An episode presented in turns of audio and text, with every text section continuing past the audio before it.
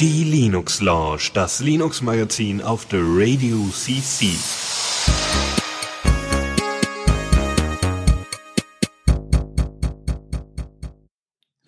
Hallo und herzlich willkommen bei der Linux Lounge Folge 268. Ich grüße euch an diesem wunderschönen Ostersonntag und äh, wie ihr richtig hört, bin ich der Chris und ich bin auch mal wieder nicht alleine, sondern mit dabei von der Partie sind sowohl der Michael. Der ist auch dabei. Hallo. Und der Dennis, der gerade noch guckt, ob er uns wirklich richtig ausgepegelt hat. Wir sind super ausgepegelt. Ich weiß gar nicht, ja, was das du ist hast. doch perfekt. Ja, das höre ich Idealer. Pegel haben wir. Sehr Ja, wir richtig. sind so gut gepegelt. Wir sollten auch direkt mal vielleicht darüber reden, ähm, dass wir, äh, ja, wie, wie, habt ihr bisher ein schönes Ostern gehabt? Ein schönes Osterwochenende? Ich bin nur am Arbeiten und Renovieren. Also im Moment besteht mein Leben aus Open Source und Küche tapezieren. Aber Klingt ist nicht traumvoll. Aber Trau ist traumvoll klingt das. tra traumhaft, meinst du? Ja, ja Äh, genau, sag ich äh, doch. Ähm, ist es dann nicht, äh, das Werkzeug sammeln nicht dann wie Ostereier sammeln? Ist das nicht dann vergleichbar? Ist, äh, oder also verlegt man nicht dann auch gerade beim Renovieren immer mal wieder Dinge? Oder tapeziert Personen ein oder so, man kennt das.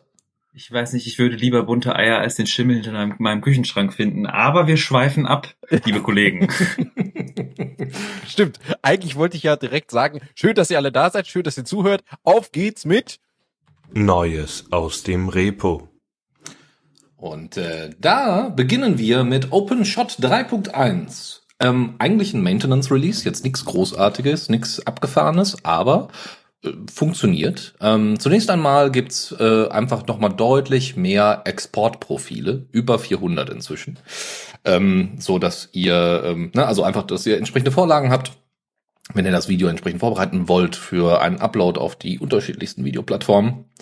Zudem könnt ihr da aber noch viel, viel mehr Sachen äh, einstellen und es ist inzwischen auch noch komplett durchsuchbar. Ne? Bei 400, da verliert man aber zwischendurch mal die Übersicht. Ansonsten, was äh, die grundsätzliche Aussage an diesem Maintenance Release, Bugfix Release ist, dass es deutlich robuster laufen soll. Also sie haben jetzt alles äh, rausgekramt, äh, was äh, irgendwie da Speicher über den Speicher überlaufen würde oder ähm, Speich Speicherleaks äh, darstellen würde.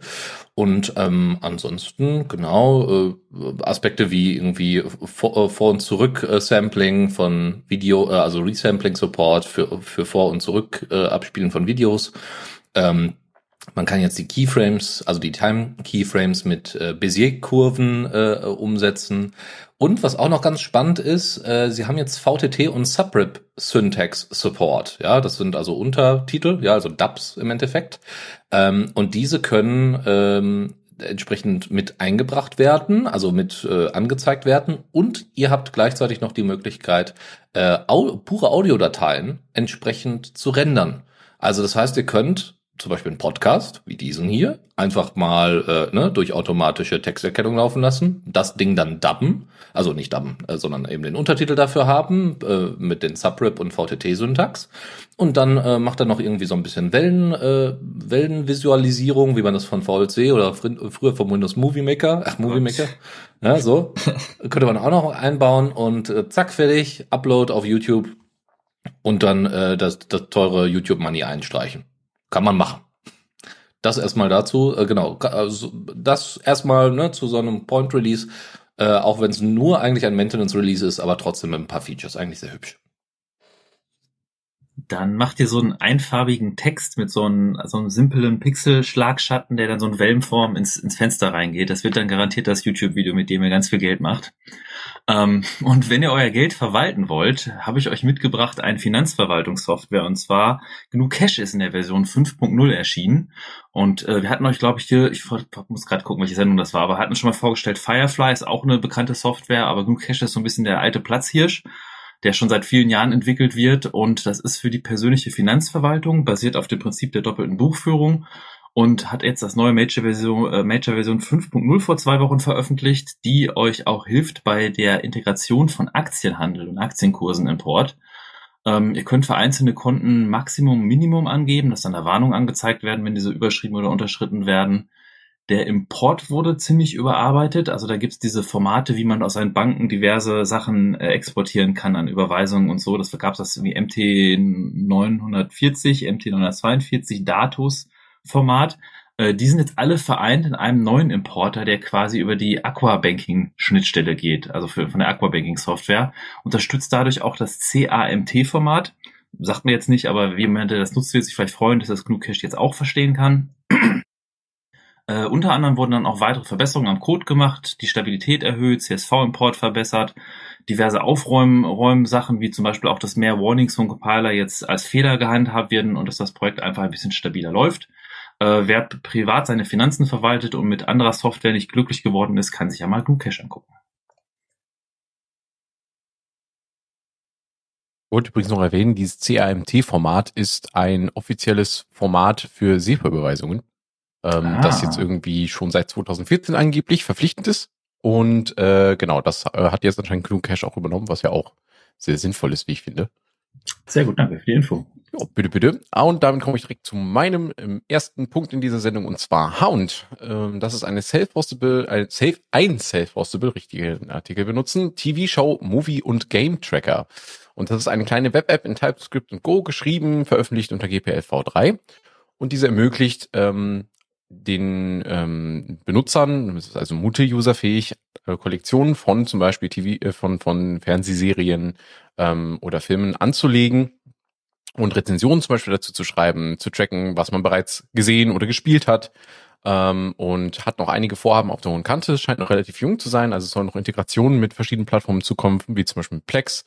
Ähm, Exports sollen möglich werden. Es soll auch ein Feelingssystem eingebaut werden, was man zum Beispiel auf Basis dessen, was man schon gesehen hat, vielleicht als nächstes sich anschauen möchte.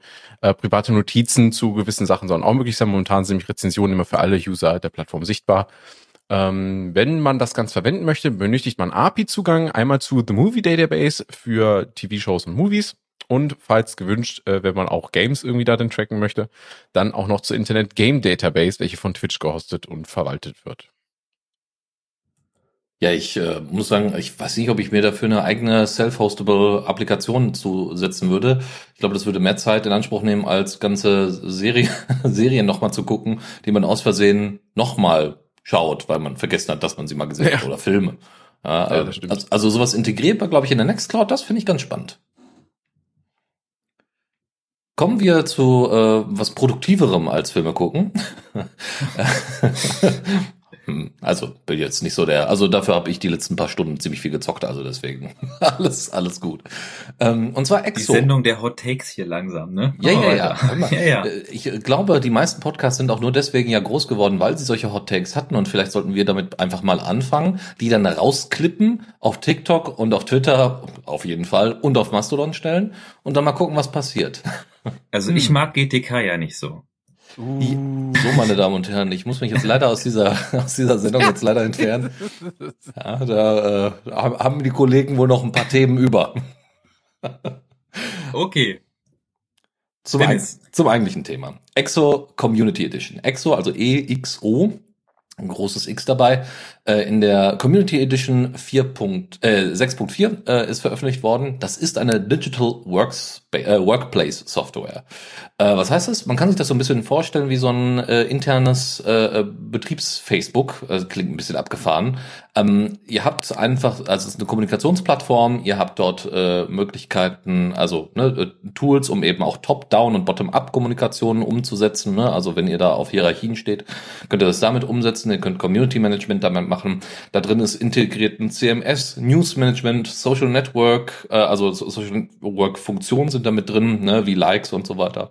Gamification ist auch mit drin ähm, und so weiter. Und um die Community irgendwie anzuregen, gibt's da auch Möglichkeiten. Ne? Also weil ja äh, oft in Firmen ja nicht nur, nicht nur immer alles äh, äh, nur Arbeit ist, sondern man ja versucht, die Leute auch dazu zu bringen, äh, ein bisschen Spaß parallel zu haben. Mal gucken. Und äh, Analytics ist auch mit drin. Ansonsten Collaboration Tools, äh, ne, wie äh, Chat und Videoconferencing, ähm, ne, äh, man kann, hat kollaborative Agendas, die man äh, aufbauen kann, äh, Projektmanagement-Werkzeuge, die man so braucht, äh, Aufgabenverwaltung, was man sich so vorstellen kann, auch ähm, eine Knowledge Database, um das entsprechend gemeinsam zu managen, also ein Document Management System, Notizen und natürlich eine Volltextsuche, damit man das auch alles wiederfindet und grundsätzlich noch weitere Werkzeuge zur Produkt äh, Produktivität Lesezeichen, äh, sonst Customizations, äh, die man persönlich an seinem an seiner Instanz vorsetzt, äh, vorlegen, äh, meine Güte, vornehmen kann. Ähm, und ja, Notification natürlich und auch eine mobile Ansicht. Ne? Ansonsten äh, gibt es, äh, das sieht alles ziemlich cool aus, muss man sagen. Es gibt auch eine Enterprise-Version. Wir haben jetzt explizit mal hier nur die Community Edition vorgestellt, aber nur mal kurz äh, erwähnt, ähm, dass äh, tatsächlich in der Enterprise-Version noch mal ein paar Sachen dabei sind, die vielleicht nicht für jeden unbedingt relevant sind. Nämlich gibt's dann auch noch mal äh, Connectors äh, in der Enterprise-Version zu Third-Party-Software wie Microsoft oder Google Services. Ähm, aber es gibt auch äh, Konnektoren zu OnlyOffice und Jitsi. Ne? Das macht dann eben halt den Chat-Video-Conferencing-Software äh, und eben das kollaborative Dokumentenmanagement aus äh, an den Funktionen von Exo. Und da äh, ist es so, die sind, die werden zwar nicht mitgeliefert, die gibt es aber. Also die kann man also verwenden. Das heißt, wer da ein bisschen mehr Administrationsaufwand machen möchte, der kann auch das komplette Stack, mal abgesehen von der von Third-Party-Software, tatsächlich damit umsetzen. Also mich würde das einfach mal interessieren, ob da irgendjemand mal Bock drauf hätte, das mal auszuprobieren, da irgendwie mal Erfahrung mitgesammelt hat. Ähm, ne? Also ich mag solche Produktivitätstools gerade so, um äh, irgendwie den gemeinsamen Betrieb irgendwie aufrechtzuerhalten, schon ganz gerne. Nur gibt's bei mir nicht so oft einen Anlass, um sowas dann auch breitflächig einzuführen. Und ähm, selbst die Community Edition, was sie da alles hat, äh, das klingt nach echt vielen tollen Features und die Videos, die ich mir dazu angeschaut habe, wirklich beeindruckend. Ansonsten noch ergänzen, es gibt natürlich ein Docker-Image, also das ist echt ein riesen Moloch an, an, an Tool, was da dran kommt, we gerade wegen den ganzen Features. Und man muss sagen, in der äh, 6.4er Version sind jetzt ja ein paar äh, äh, Abhängigkeiten aktualisiert worden. Also die Version ist selber nicht so interessant. Wir nehmen sie aber mal als Anlass, um das Tool hier vorzustellen. Dann habe ich euch noch mitgebracht ein Tool, wenn ihr euer Android-Handy per Remote steuern wollt oder den Screen aufnehmen wollt, namens Grkpi oder auch genannt Screen Copy. Ähm, das gab's schon, gibt's schon eine Weile, ich glaube seit 2015 oder so dieses Tool, welches erlaubt über den USB-Anschluss oder auch über TCP/IP, also über Netzwerk, euren Bildschirm auf Android äh, äh, freizugeben und an eurem Rechner darzustellen unter Mac, Linux, Windows und äh, das wurde jetzt in der Version 2.0 veröffentlicht und hat als großes neues Feature Audio Support. Das heißt, ihr könnt sogar, wenn ihr euer Handy habt und irgendwelches Audio auf dem Handy abspielt, könnt ihr das sogar an den Screen an euren Rechner übertragen, könnt das aufzeichnen, in Video codieren, also unterstützt jetzt auch H265 und AV1 als Videocodec. Ähm, es unterstützt auch mehr Geräte, bei denen dann äh, Turnscreen Off aktiv, aktiv ist. Das ist ein Feature, wo das, der Bildschirm vom Android-Gerät quasi ausgeschaltet wird und man weiterhin das Android-Gerät bedienen kann, quasi per Remote. Ihr könnt auch bei Tastatureingaben machen. Äh, der Audio-Support allerdings ist erst so ab Android 12 wirklich äh, problemlos möglich. Android 11 geht auch, da muss man noch ein paar Sachen einstellen. Äh, mit Android 10 oder jünger geht's leider nicht. Aber wenn ihr mal so ein Tool wollt, womit ihr so euren Android-Handy fernsteuern könnt, also es hat wirklich eine, eine, Latenz von, von 30 bis 70 Millisekunden und schafft dann auch über 60 Frames pro Sekunde zu übertragen. Also es ist wirklich ein sehr performantes Tool, um euren Screen, um euer Android-Gerät per Remote fernzusteuern. Da noch die Ergänzung, wenn ihr ein Fairphone 3 habt und äh, iOS installiert habt, ähm, dann ist vor kurzem tatsächlich äh, Android, also die Android 12 basierte Version von iOS veröffentlicht worden. Äh, da könnt ihr also einfach mal reinschauen und das dann vielleicht mit Screen Copy mal ausprobieren. Äh, dazu übrigens noch, äh, das geht nicht nur für iOS, das gilt für alles, was LinkedOS basiert ist. Da ist Android 12 jetzt vor kurzem gekommen. Und äh, Screen Copy ist auch schon sehr nützlich davor. Wenn ihr das Audio-Feature nicht braucht, ist das einfach so, um sein Gerät mal fernzusteuern, wirklich, wirklich genial. Ich habe das tatsächlich auch äh, mal bei einer Präsentation verwendet. Ne? Also da also hatte einer, also hatte einer Fragen äh, zur Benutzung einer App und das war überhaupt nicht geplant in dem in dem Vortrag oder in dem Austausch in dem Workshop, den wir da gemacht hatten. Ähm, aber das war total easy, ne? Einmal dran gepackt und das äh, entsprechend über einen Browser intern übers WLAN dann einmal angezeigt. Das war auch äh, hat wunderbar funktioniert. Also da gab es auch noch Möglichkeiten dazu, das so umzusetzen. Okay, Kommen wir, also äh, mal kurz die Frage an euch beiden. Äh, kennt ihr Airtable? Habt ihr davon mal gehört? Ist das so ein nee. Spiel, wo du diese Pucks mit dem durch die Gegend schießt und in das Tor versuchst zu kriegen? Ja, wir sind ja immer noch in der Linux Lounge und nicht hier bei äh, ja in der in der VIP Lounge äh, von irgendeinem Sportverein. Nein, kenne ich nicht. Okay, ähm, Im Endeffekt kann man das beschreiben als eine, äh, als eine Web-Applikation, Low-Code-Web-Applikation, ähm, um äh, mit einer aufgebauten, also die eigentlich eine aufgebaute Excel-Tabelle darstellen soll. Also, ne, man kennt das. Äh, in, der, in großen Bereichen der nicht digitalisierten oder nur teildigitalisierten Verwaltung ist es so, dass äh, Excel-Tabellen immer noch der Liebling von allen ist, ja, weil so eine Oh, Tabelle, ja. das kriegt man ja gerade noch so verständlich hin. Ähm, bedeutet aber auch, dass man entsprechend an die Begrenzungen äh, und vor allem an solche Sachen wie, ach ja, ich mach das mal alles farblich, ach ja, ich pack mal die Zelle hier alles mal zusammen und du später dann keinen ordentlichen Datensatz mehr hast, der irgendwie äh, wirklich mal importiert werden könnte. Das heißt, du hast alles digital, aber es ist genauso nutzbar, obwohl es maschinenlesbar ist, genauso nutzbar wie eine Excel, äh, wie eine PDF-Datei, ja, äh, für für Auswertungen. Das ist bei Airtable, das ist die kommerzielle Version. Äh, nicht so. Äh, da kriegt ihr, wie gesagt, ein Web-Interface und könnt damit dann rumspielen. Und eine Alternative zu Airtable ist Grist. Es gibt noch ein paar andere, die auch im Open-Source-Bereich unterwegs sind, aber wir schauen uns diesmal Grist an. Grist in der Version 1.0.9 ist veröffentlicht worden. Ähm, und äh, das äh, Spannende ist, also es ist wirklich eine, eine, eine lange Liste an Features, die das Ding hat. Also erstmal, ihr könnt natürlich äh, Tabellen miteinander verknüpfen. Und es geht nicht nur darum, dass ihr da irgendwelche Kalkulationen drin macht, sondern ihr könnt ähm, diese ähnlich wie bei mehreren Excel-Tabellen oder auch mehreren Tabellenblättern miteinander verknüpfen. Ihr könnt auch solche Sachen machen wie äh, Schlagworte einfügen. Und im Endeffekt bildet ihr damit relationale Datenbanken ab, die aber noch den Vorteil haben, äh, dass sie auch äh, mit Python-Syntax äh, tatsächlich erweiterbar sind und nicht nur mit den ganz normalen Excel-Funktionen. Und ja, tatsächlich, wenn die Leute nur Excel können, gibt es eine lange Liste an Funktionen, die aus Excel quasi rausextrahiert worden sind ähm, oder nachgebaut worden sind, eher so und dann eben funktionieren. Ja, das heißt irgendwie ein Summen, äh, also eine Summe mal kurz für für bestimmte Tabellen zu äh, erstellen, ist gar nicht so das Riesenproblem. Zu, also es gibt noch ganz, ganz viele andere Sachen, ja. Also ihr habt Sachen, die, also ihr habt äh, in der Tabelle selber dann nicht nur Möglichkeit mit Ja und Nein und dann farbliche Markierung, sondern ihr habt richtige Checkboxen, die ihr anklicken könnt. Ähm, ihr habt ineinander verschachtelte äh, Möglichkeiten. Ihr habt einen CSV-Export. Charts können natürlich automatisch generiert und auch aktualisiert werden. Das ist tatsächlich unter Excel leider nicht immer möglich, äh, weil du dann immer irgendwie noch mal selber diese ganze ganzen Diagramme selber erstellen musst. Ähm, was auch noch eines dieser äh, Features ist, die ganz oft bei so Airtable-Alternativen auftauchen, ist sowas wie ein Formular.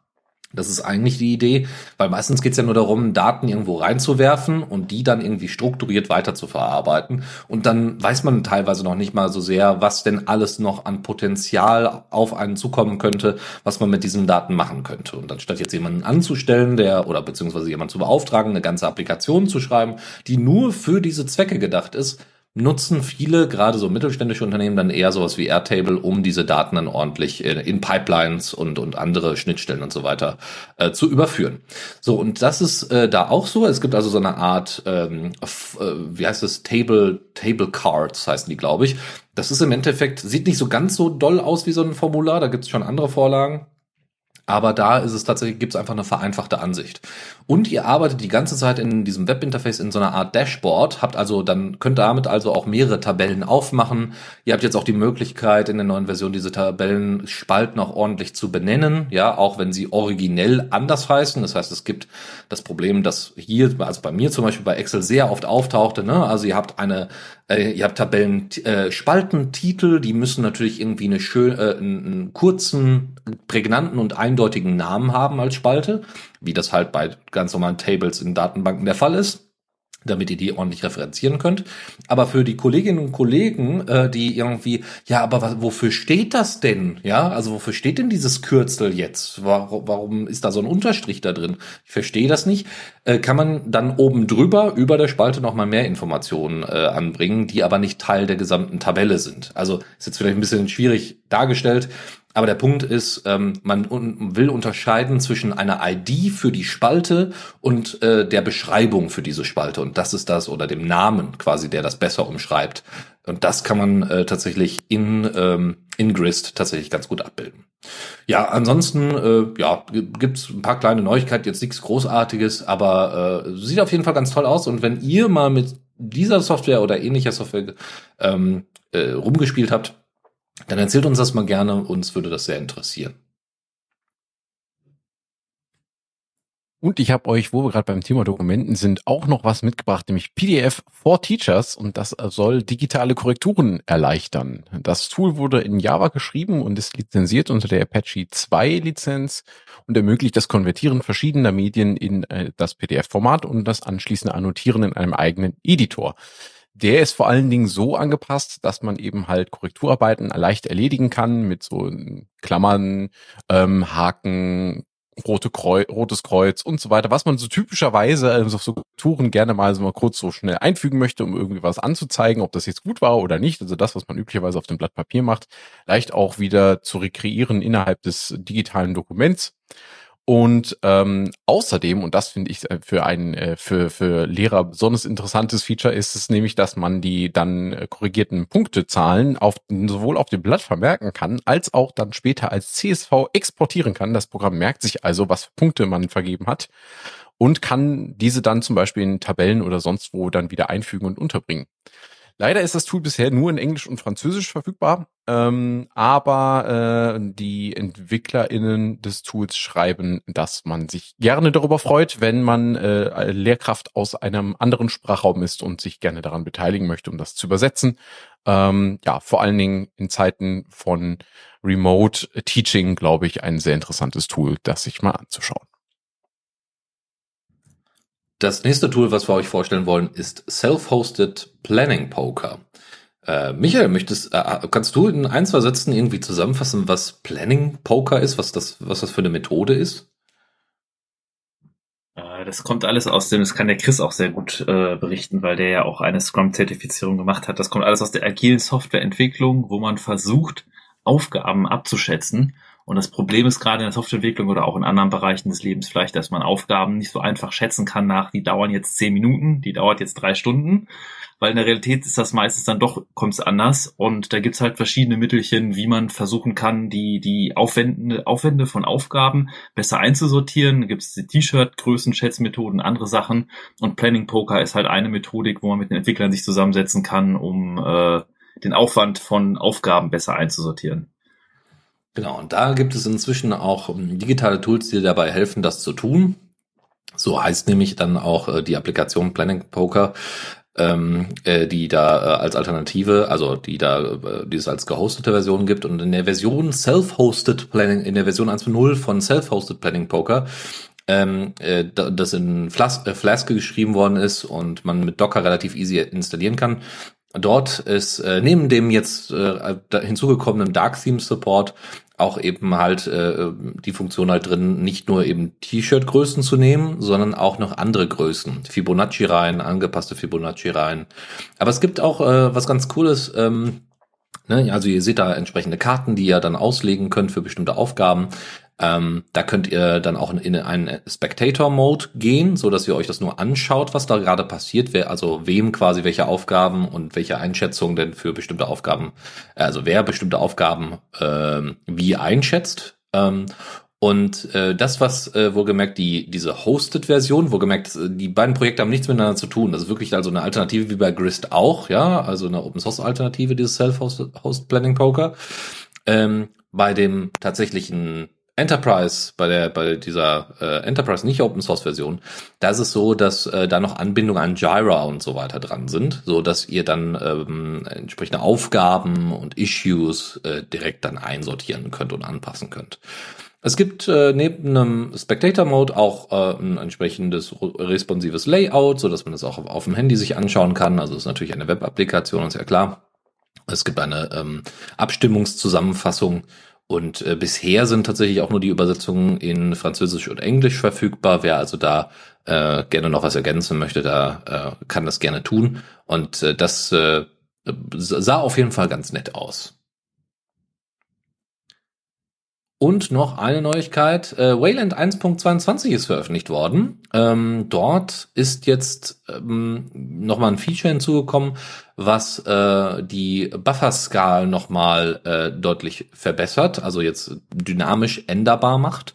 Ähm, und damit ist es möglich, diese ganzen Flächen, die man, äh, die mit denen Wayland ja primär arbeitet, diese auch äh, für äh, VR und andere Bereiche wie High DPI äh, Displays und so weiter entsprechend äh, eben dynamisch zu skalieren.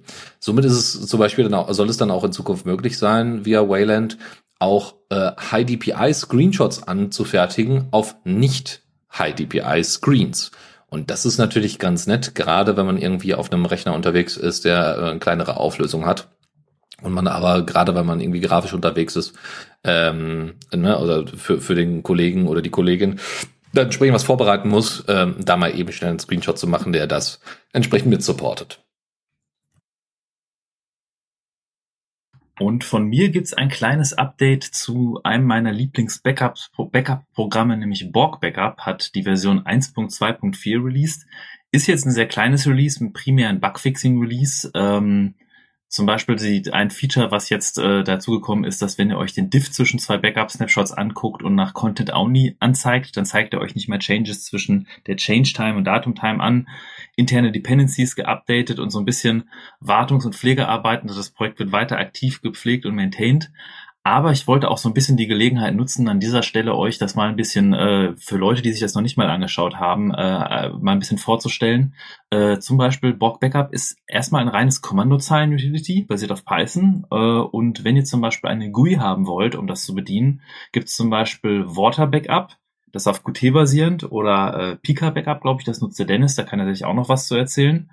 Oder wenn ihr äh, mehr so die Kommandozeilentypen seid oder einen Server habt zum Sichern, gibt es so eine Automatisierung, die heißt Borgmatic, wo ihr so eine einfache YAML-Datei schreiben könnt, die dann euch erlaubt, ganz einfach Features zu integrieren, wie zum Beispiel auch einen automatischen Snapshot einer Datenbank oder irgendwie direkte Integration Health Checks IO, also dass ihr dann so eine Notiz kriegt, wenn euer Backup mal eine Zeit lang nicht lief. Und äh, ich habe euch mal in die Show Notes alle die Links gepackt zu den Tools, ist als als Lösung tatsächlich als Backup-Lösung einer meiner Sachen, die ich jetzt überall auf allen Rechnern einsetze. Ähm, es gibt auch von der Community, also nicht von der Community betrieben, von einem Kollegen betrieben, der aber beim Borg-Projekt selber aktiv mitmacht, äh, zum Beispiel kommerzielle Hoster, Borg-Base, die einem erlauben, irgendwie dann diesen Storage Space zu haben und dadurch, dass Borg so effizient die Sachen packt und die dupliziert, braucht man auch nicht wirklich viel Space. Oder ihr könnt zum Beispiel auch R-Clone nehmen, um euch euer Cloud Storage zu mounten und da eure Borg-Backups reinzumachen. Also als Backup-Lösung rundum bin ich damit sehr zufrieden und ich habe euch mal in die Show Notes alle Links gepackt und äh, ja, vielleicht weiß der Dennis noch was zu Pika Backup. Der hat das, glaube ich, auch vor kurzem damit Erfahrung sogar gesammelt. Genau, Pika Backup ist äh, die, so eine schöne GTK-Ansicht, die man auch per Flat, äh, FlatHub äh, und Flatpak installieren kann äh, die ich tatsächlich jetzt eine Weile lang benutzt habe und zwar hier lokal äh, über mein NAS. Das heißt, ich habe ganz normal auf meinem Laptop Pika Backup laufen und dann äh, zu einer festen Uhrzeit, die man auch festlegen kann in Pika selber, ähm, äh, geht das Ding halt auf und sagt so, hey, möchten Sie nicht ein Backup machen? Und man muss sagen, das hat mir jetzt letztens den Arsch gerettet. Äh, tatsächlich ist mir mein Rechner hier äh, flöten gegangen, also hat nicht mehr gebootet nach einem, Back, äh, nach einem äh, Update. Ich backe wohlgemerkt aber auch nur die, das Home-Verzeichnis ab. Das heißt, da hat es jetzt nicht geholfen, dass ich dann alles wieder komplett genauso herstellen konnte wie vorher. Das war auch nicht meine Intention. Aber allein irgendwie das gesamte Home-Verzeichnis und dann natürlich auch exkludierend, was Cache und ganz viele andere Ab äh, ähm, Pfade angeht, dafür ist Pika Backup echt cool. Also es ist total easy zu handeln. Man kann äh, entsprechend die ganzen Archive sich anschauen. Ich hätte das, äh, also ich mache das hier entweder über SSH mit meinem NAS oder tatsächlich über NFS, also Network File System ähm, den Standard ähm, und das funktioniert wirklich reibungslos und genau äh, dadurch, dass es halt so inkrementelles Backup ist, ist das Ding auch schnell fertig. Und ähm, als ich das jetzt hier, äh, ich habe, sagen wir mal, bin noch mal auf Nummer sicher gegangen und habe neben, weil ich hatte bisher noch nicht das Ding extracted, also tatsächlich das wiederhergestellt. Ich habe immer nur Backups gemacht, äh, tatsächlich mit Pika Backup und ist noch nicht wiederhergestellt. Und was soll ich euch sagen? Ich habe vorher extra zur Sicherheit äh, trotzdem nochmal, weil ich konnte auf die Festplatte weiterhin zugreifen, trotzdem nochmal das ganze Home-Verzeichnis gebackupt. Nochmal separat. Einfach nur Copy-Paste fertig äh, aufs NAS. Und äh, das hat tatsächlich Stunden gedauert, wenn nicht sogar Tage, also einen Tag auf jeden Fall. Ähm, äh, hätte man alles intelligenter machen können, aber die das Extracten, also genau die die äh, Rückentwicklung dazu, also äh, quasi, ich habe dann erstmal versucht, bevor ich mir da jetzt irgendwas rausgreife aus dem äh, aus dem kopierten, grob kopierten vom NAS, äh, dann nur das äh, Pika Backup zu ziehen und zu extracten und das hat super funktioniert. Also innerhalb von 20 Minuten äh, waren äh, entsprechend 200 Gigabyte einfach wieder hergestellt. Und ähm, man kann natürlich auch so einen Dry Run laufen lassen, so dass man sehen kann, wie sieht das denn aus, äh, welche Dateien sind denn überhaupt verfügbar und und und. Und da muss ich echt sagen, das lief einfach super sauber, sehr schnell und äh, kann ich wirklich nur jedem empfehlen, weil ein Backup äh, zeigt sich ja dann erst als wirkliches, also ist ja wirklich dann erst, ne, Schrödingers Backup, es ist nur dann wirklich existent, wenn es denn auch wirklich wieder äh, herstellbar ist. Und da hatte ich mal so gar keine Probleme mit. Man muss sagen, die, das, die Extraction habe ich nicht mit Pika Backup gemacht, sondern das ging dann tatsächlich über die Kommandozeile, aber das ging über die Kommandozeile ohne Probleme. Das ist aber eine wichtige Aussage, die man durchaus mal betonen sollte. Wenn ihr irgendeine Backup-Lösung habt, egal wie und selbst kopiert die Dateien irgendwo auf irgendein Laufwerk, hin und wieder mal diese Lösung nehmen und so tun, als hättet ihr die Originaldaten nicht und gucken, kommt ihr noch an die Daten dran. Das ist ein Backup, was man feststellt, dass das nicht funktioniert, nachdem man das Backup braucht, ist der schlimmste Moment, das ist richtig unangenehm. Ähm, Bock hat zum Beispiel ein nettes Feature dafür, da kann man seine Backups auch mounten als Fuse Mount. Also das kann man in den Dateisystem einhängen und sich seine Backups quasi wie einen Dateibaum durchsuchen und einzelne Dateien rauspicken. Ist nicht ganz so schnell wie Extract, aber ist zum Beispiel ganz nett, um mal irgendwie eine ältere Version irgendeiner Datei rauszusuchen. Genau, was ich wahrscheinlich jetzt nochmal nachträglich machen werde, weil es damit Probleme gab.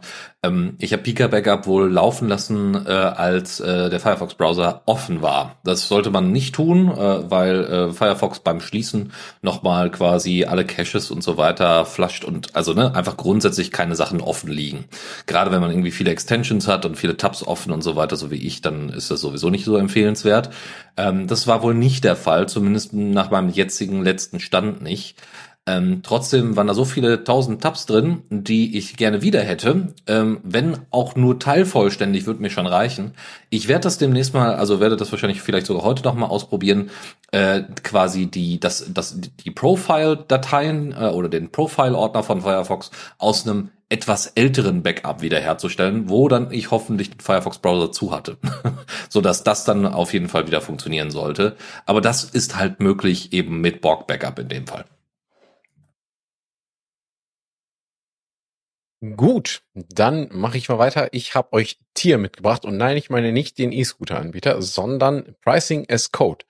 Was ist das genau? Es ist ein Open Source Projekt unter BSD 3 Lizenz, das SAS, also Software as a Service Anbietern das Einpreisen ihrer Software erleichtern soll. Was genau tut es dafür? Es bietet euch eine äh, fertige Oberfläche zum Einstellen eurer möglichen Preisstufen von der Software, die als Hoster zur Verfügung stellt und äh, eine Anbindung an einen Zahlungsdienstleister, in diesem Fall Stripe und ähm, es ist halt soll leicht in die eigenen Webanwendungen zu integrieren sein, so dass man eben ähm, quasi durch das Bezahlen eines Kunden direkt bestimmte Features zum Beispiel freischalten kann, dass es sofort von dem System übernommen werden kann und so weiter.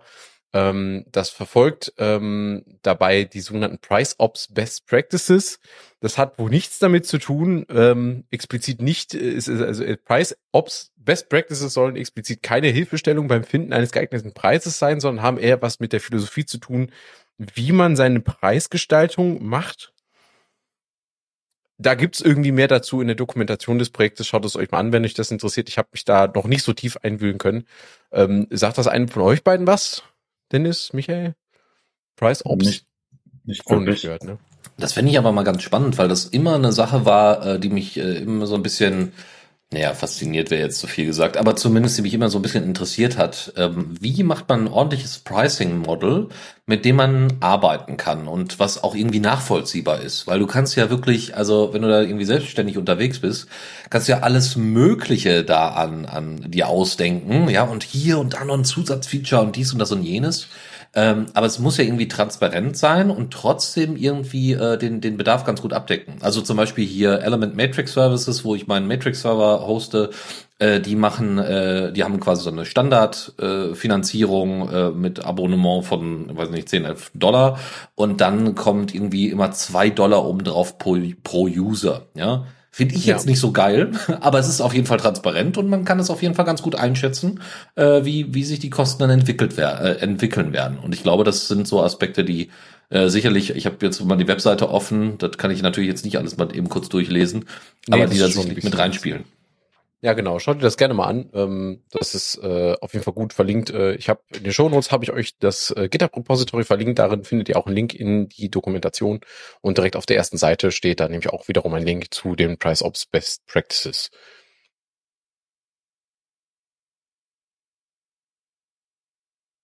Ach, mein Einsatz, fast verpasst. Ähm, ich, Ja, ähm, und zwar, ich habe noch was mitgebracht, was ich jetzt äh, zufällig entdeckt habe für den einen oder anderen Entwickler unter euch. Ähm, und zwar so ein bisschen mein Rust-Fanboyism muss ich hier weitertragen, weil ich habe ein UI-Framework gefunden. Welches, Chris? In Rust geschrieben. Danke sehr, sehr gut. ähm, und zwar gab es ein Release des UI-Frameworks namens Slint oder S-Lint, oder wie es immer ausgesprochen wird. Das wurde in der Version 1.0.0 veröffentlicht.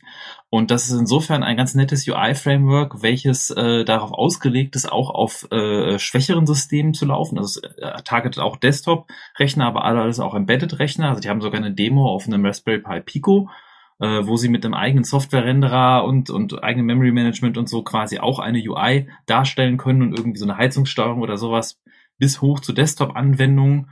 Und man hat so eine deklarative Sprache, um die UI zu definieren.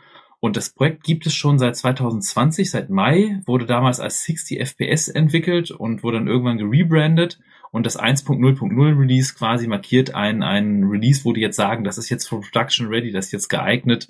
Und äh, wer mal eine schlanke Rust-basierte UI-Library braucht, kann sich ja mal Slint angucken. In unseren Shownotes verlinkt. Gut, dann bringe ich mit meinen beiden letzten Punkten mal die Rubrik zu Ende. Und zwar mitgebracht habe ich euch noch Monika, äh, ein Open Source Personal Relationship Management System. Da bin ich schon mal drüber gestolpert, habe es aber damals nicht mit in die Sendung mit aufgenommen, weil mir das dann doch ein bisschen zu viel war. Ähm, es ist geschrieben in PHP und mit Vue.js, ähm, lizenziert unter AGPL v3 und ist sowohl als Hosted Application von den EntwicklerInnen als auch self-hostable verfügbar.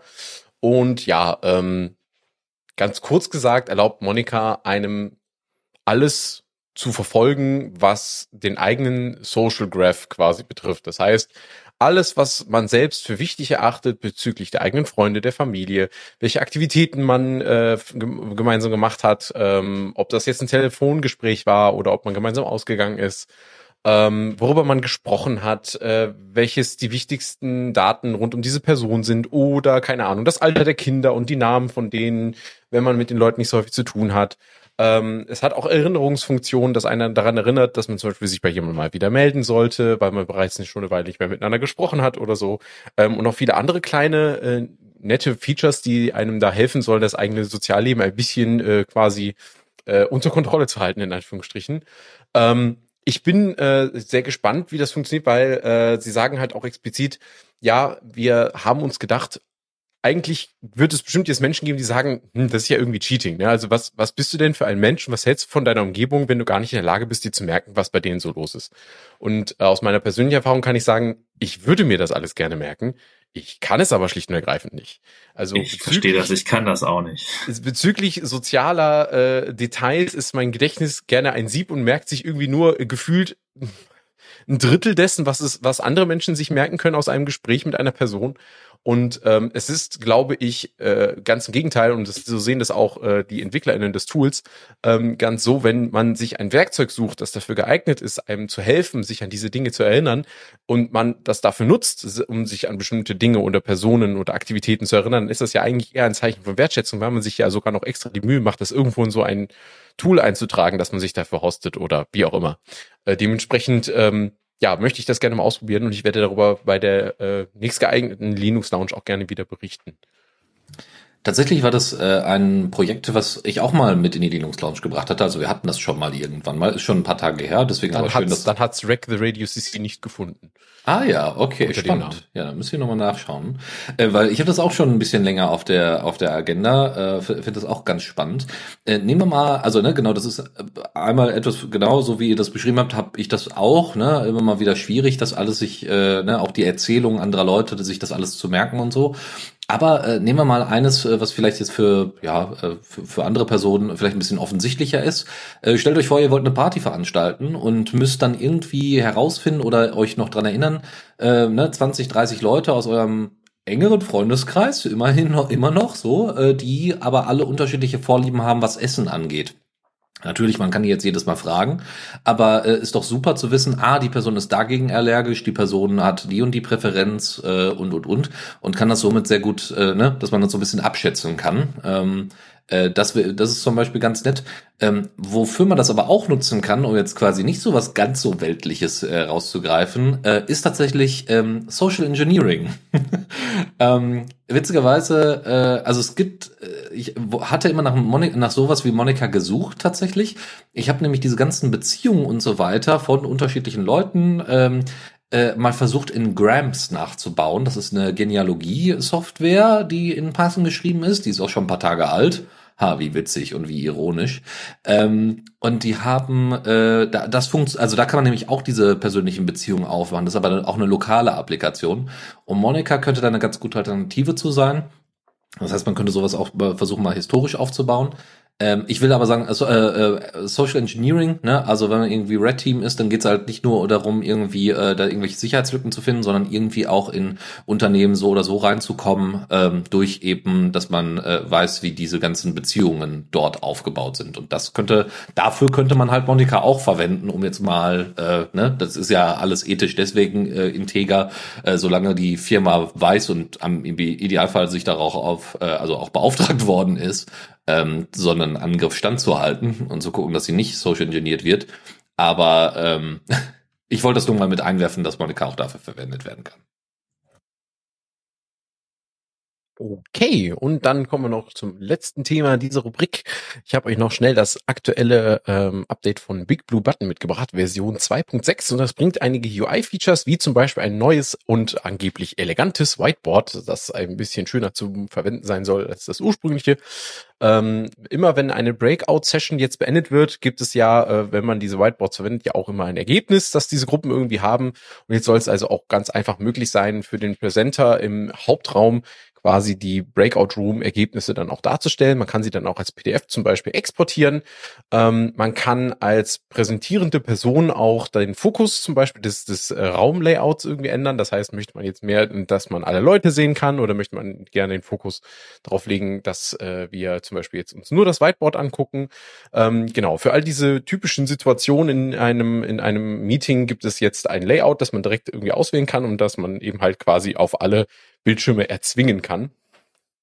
Zudem kann man jetzt auch äh, mehrere Webcams pinnen. Das war vorher nicht möglich. Da ging es immer nur mit einer, also dass die dann größer dargestellt werden, man die halt besser beobachten kann. Ähm, des Weiteren kann man für seine eigene Webcam das, äh, die, die Helligkeit nochmal separat einstellen. Man kann separate ähm, Hintergründe hochladen, also einen eigenen Webcam-Hintergrund. Ähm, es gibt jetzt einen äh, togglebaren Dark Mode, einen Emoji-Picker für den Chat und außerdem automatisiertes Closed Captioning, also ähm, direkte Untertitelung. Allerdings nur, wenn man den Google Chrome Browser benutzt. Und ich kann mir schon denken, wer dann dahinter steckt, wenn man dann irgendwelche Untertitel da bekommt. Dementsprechend muss das jeder für sich selbst entscheiden, ob man das möchte. Aber ich werde es wahrscheinlich nicht tun, ähm, weil das wahrscheinlich dann ein Service von Google sein wird. Genau, aber äh, klar, Automatic äh, Closed Captioning ist toll, aber äh, was Big Blue Button auch supportet, ist äh, quasi manuelles Closed Captioning. Ähm, ihr habt dann einfach eine Seite, wo ihr dann Übersetzungen eintragen könnt. Das heißt, wenn ihr schnell im Tippen seid und das entsprechend darstellen wollt und trotzdem barrierefrei unterwegs sein wollt, geht das natürlich auch. Ne? Also das wäre auch eine Möglichkeit. Was man noch machen könnte, was wahrscheinlich noch ein bisschen abgefahrener wäre, ne? also ich denke auch, dass es dann an Google entsprechend angebunden ist, ähm, wäre, wenn man äh, entsprechend irgendwie eine Möglichkeit hat, quasi das, was als Audio äh, von der äh, meine Güte, von, von der ähm, Videokonferenz kommt, das einfach mal durch so eine entsprechende Spracherkennung laufen zu lassen. Jetzt nicht irgendwie eine mit, ne, also eine, die vielleicht sogar lokal bei einem läuft und dann einfach nur noch den Cursor reinsetzt in dieses äh, Manual Closed Captioning. Ähm, so könnte man das quasi umgehen, damit man dann eben nicht Google verwenden muss. Was anderes, äh, ich, erstmal danke, Chris, dass du das mit aufgenommen hat, hattest. Ich habe das nämlich total vergessen. Ich äh, nutze Big Blue Button täglich und hatte, glaube ich, auch schon mehrfach gesagt, bin ein Riesenfan davon. Ähm, dass sie jetzt einen Dark Mode drin haben, ist fantastisch. Und ähm, dass sie jetzt sogar noch ein bisschen mehr Platz lassen bei dem Layouten und so weiter, super. Und tatsächlich das Feature von einem Whiteboard äh, ist äh, die ganzen neuen Features, die dazugekommen sind, die machen wirklich da ganz großen Anbietern inzwischen echt eine Menge Konkurrenz. Äh, ich komme gerade nicht mehr, äh, ist es nee nicht Menti, sondern äh, Mural. Mural ist einer dieser Anbieter, wo man so äh, riesige Vektorgrafiken hat, in die dann reingezoomt wird, ne, und man springt dann quasi von äh, von einer Ansicht zur anderen. Man hat also nicht mehr ganz normale Präsentation, sondern wirklich dreidimensionale Räume fast, in die man dann reingeht und da entsprechend äh, Post-it-Notes und so weiter verteilt. Und äh, zumindest auch wenn Big Blue Button jetzt äh, nicht eine vollwertige oder das Whiteboard dort eine vollwertige Alternative ist, kommt das schon sehr, sehr nah. Und gerade das Runterladen von diesen Präsentationen und von den ganzen Krackeleien ist etwas, was Kolleginnen von mir schon dauernd auf die Palme gebracht hat, dass es das nicht gab. Und jetzt gibt's das endlich. Und ich bin gespannt, wann das dann bei uns endlich kommt. Also äh, große Empfehlung an Big Blue Button. Äh, wer das noch nicht ausprobiert hat, bitte, bitte mal ausprobieren. Newsflash. Und da stellen wir ganz kurz mal das PineTap 2 vor. Äh, das PineTap ist äh, von Pine64, wie man sich vom Namen her denken kann, äh, ein Tablet. Ähm, und zudem gibt es nicht nur das PineTap äh, 2, was übrigens so ein neues Magnesium-Case hat und mit einem ganz normalen Quad-Core ARM-Chip läuft, mit einem Rock-Chip. Und äh, irgendwie 64 oder 128 äh, e, ähm, Storage, also Gigabyte Storage oder eben 4 oder 8 Gigabyte DDR4 RAM. Ähm, sondern es gibt auch eine Version, das ist das PineTap V. Äh, das ist, äh, das V steht für 5 und das V steht für RISC 5. Ähm, tatsächlich bauen sie also nicht nur einen ganz normalen ARM äh, Cortex A55 ähm, in eines der, der äh, Tablets mit ein, das Pine 2, äh, PineTap 2, äh, sondern es gibt dann eben auch eine PineTap äh, V-Version, die ihr dann ausprobieren könnt. Tatsächlich ist das Tablet, wie die meisten Sachen von äh, Pine64, ziemlich günstig äh, für das, was man da bekommt. Ne? Wie gesagt, so Magnesium-Case und so. Das, also sieht, sieht wohl deutlich edler aus und, und ist auch deutlich stabiler. Ist aber trotzdem, muss man immer noch sagen, ein Development-Device. Ja, also erwartet jetzt nicht, dass da irgendwie Netflix drauf läuft und dass ihr da einfach nur noch am Abend euch hinsetzen könnt und nur noch Spaß mit haben könnt, sondern es ist vor allem für die Entwicklung gedacht. Und das Ding kostet äh, 160 Dollar, ja, äh, im äh, 4 GB und 64 GB Model und äh, für äh, Aufstocken vom RAM äh, nochmal 50 Dollar drauf. Und äh, somit kostet also die Version mit 8 GB und 128, also 8 GB RAM, 128 GB Storage, 200, no, äh, 210 Dollar. So.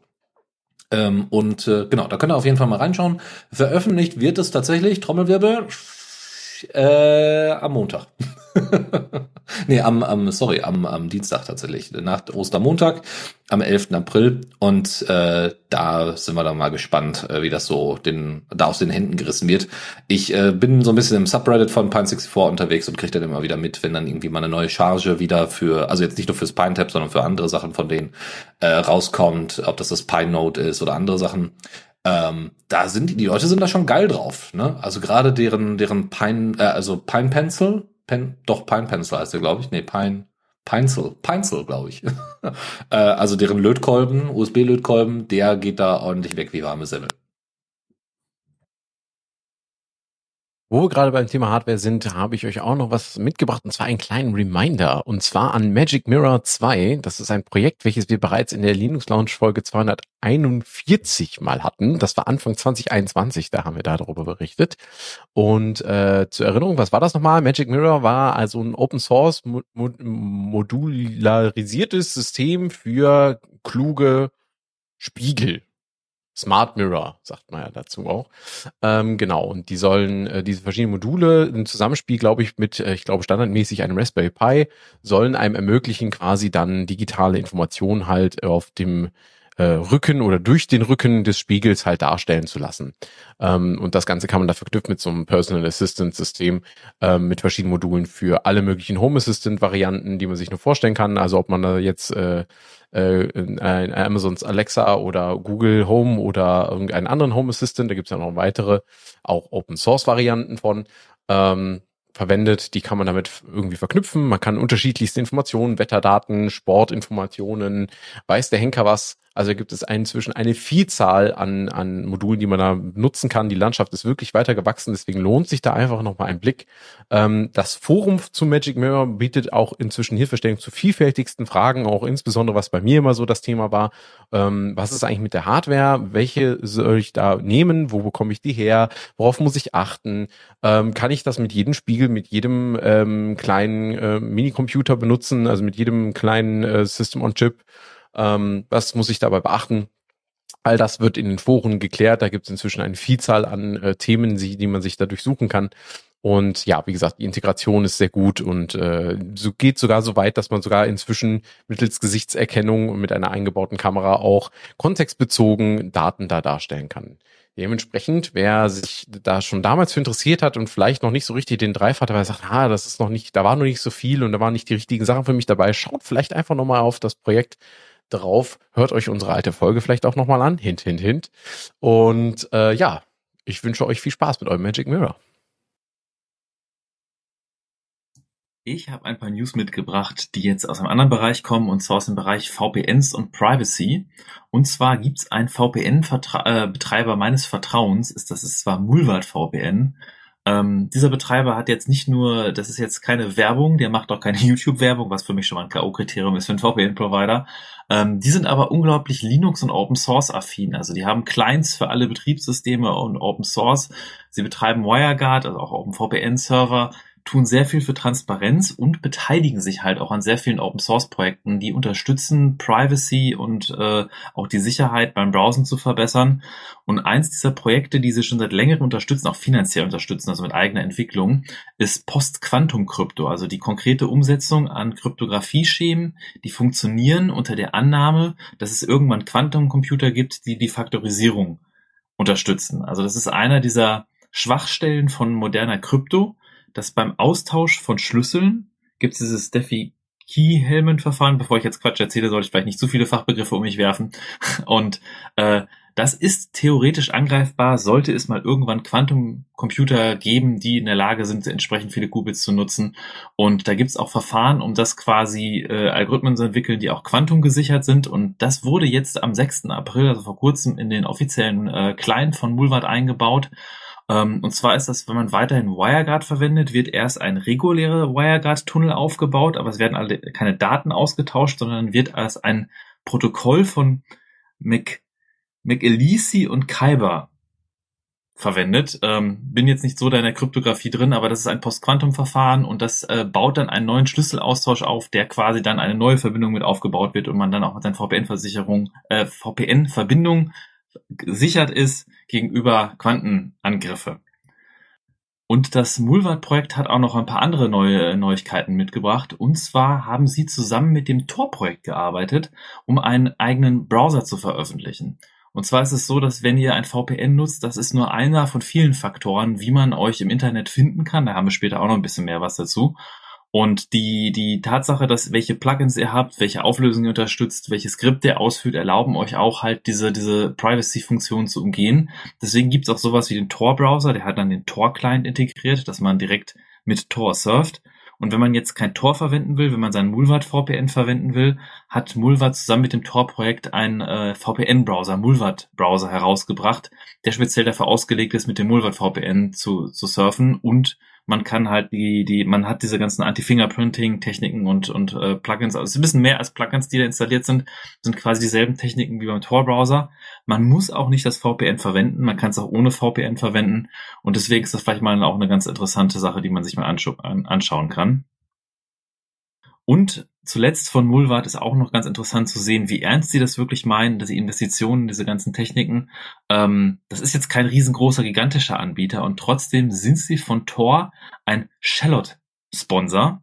Und zwar ist das, sind sie der einzige Sponsor in dieser Kategorie. Das sind Unternehmen, die über 100.000 pro Jahr beisteuern. Ähm, natürlich, das, weil ihr wisst, dass das Tor-Projekt auch von, von der amerikanischen NSA unterstützt und Regierung auch Forschungszulagen bekommt, aber so als öffentliche Sponsoren, die quasi sich beteiligen, ist Mulvat mit über 100.000 äh, Dollar pro äh, Jahr ein, einer der größten Sponsoren. Und deswegen ist das, also die machen halt sehr viel sinnvolle Sachen, das, das, das baut sehr viel Vertrauen auf und deswegen kann ich euch auch mal empfehlen, sich das mal anzuschauen. Übrigens ist äh, Charlotte äh, der englische Begriff für äh, Charlotten und ist natürlich eine Anspielung auf Zwiebeln. Okay, ich, ich habe Das mich ist schon gewundert. Alles bei diesem Projekt. Das ist Ja, ich meine, Gold, Silber und so ist ja halt auch irgendwie jetzt das klassische Edelmetallkonzept, aber ich, äh, ja. Es ist, also, sie sind eine ganz besondere Zwiebel. Das ist ja eine ganz besondere Charlotte, genau. Sehr schön. Ähm, genau, ich habe euch doch mal eine Kleinigkeit mitgebracht und zwar eigentlich eine nicht so schöne Nachricht. Und zwar für Motion iOS äh, wird ein Maintainer gesucht. Das Projekt ermöglicht das Einrichten eines eigenen IP-Kamera-Überwachungssystems mit freier Software, also mit den passenden Kameras, die es einem auch erlauben, quasi ohne die Cloud irgendwie äh, an ein beliebiges IP-Kamera-Überwachungssystem zu senden, äh, kann man hier dann nutzen. Und der äh, Maintainer dieses äh, dieses Stück Software kann aus persönlichen Gründen da wohl den Code nicht mehr warten. Nachfolge ist dringend gesucht und weitere Details dazu findet ihr im verlinkten Artikel von GNU Linux CH. Dann nur eine kurze, äh, kurzer Einwurf. Ähm, Es gibt noch zwei alternative, ja nicht OSs, aber zumindest Applikationen, die man dann aufsetzen kann, die ungefähr das, äh, also etwas ähnliches machen mit IP-Kameraüberwachung, nämlich einmal Shinobi und einmal die Applikation ZoneMinder werden wir euch auch in den Show Notes entsprechend verlinken. Kommen wir ebenfalls zu etwas nicht so erfreulichem. Äh, mal wieder hat das äh, hat die Musikindustrie zugeschlagen und wenn das angekündigt wird, äh, kann man sich vorstellen, äh, dass das äh, nicht positiv ist. Es war diesmal nicht die GEMA selber, sondern äh, Sony Music, Universal Music und Warner Music, also im Endeffekt die drei großen und daneben gibt's eigentlich nicht viel. Ähm, die haben tatsächlich ähm, Uberspace vor einigen, vor ich glaube ein, zwei Jahren ähm, verklagt und zwar deswegen, weil sie die Webseite des Open Source Projektes YouTube.dl host, gehostet haben oder immer noch hosten.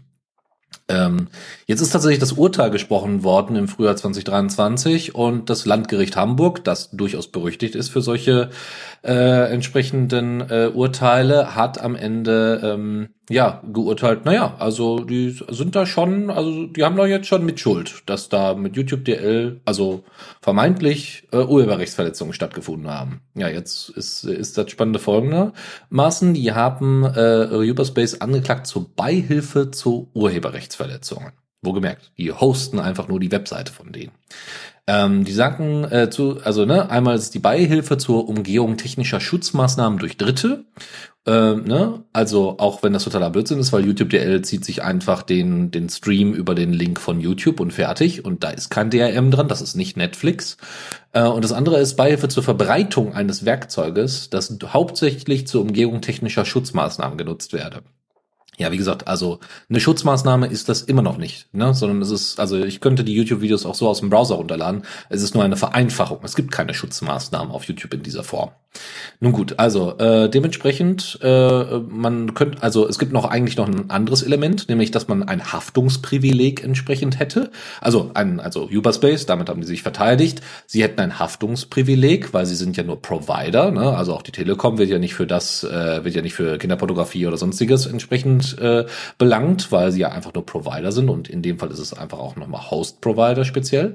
Ähm, so, das war denen aber egal, weil äh, dadurch, dass es ja eine Abmahnung gab, ja, durch äh, Sony Music, Universal Music und Warner Music, ähm, wusste ja Uberspace, dass das ja eine Rechtsverletzung wäre und deswegen hätten sie ja die Webseite auch sofort runternehmen können. Jetzt muss man sagen, dieses, äh, da- dass so eine Abmahnung sofort zu dem, äh, zu einem, also ne, das zu einer sofortigen Entfernung der Webseite führt, das äh, geht nur, wenn es sich um eine ganz klare Rechtsverletzung handelt. In diesem Fall ist es ja aber keine so klare Rechtsverletzung, wie gerade ausgeführt. Es gibt nämlich da keine Schutzmaßnahmen die von YouTube-Seite aus äh, stattgefunden haben. Und das war eben, wie gesagt, auch die Verteidigung. Jetzt muss man äh, von von Uberspace, man muss sagen, Uberspace selber äh, war natürlich mit der, äh, hat sich natürlich da gewehrt, aber die haben zusammen mit der äh, Gesellschaft für Freiheitsrechte, mit der GFF, äh, zusammen da agiert. Trotzdem, wie gesagt, hat das Landgericht Hamburg gegen die äh, äh, gegen äh, die GFF beziehungsweise gegen Uberspace entschieden und für die Urheberrechtsinhaber.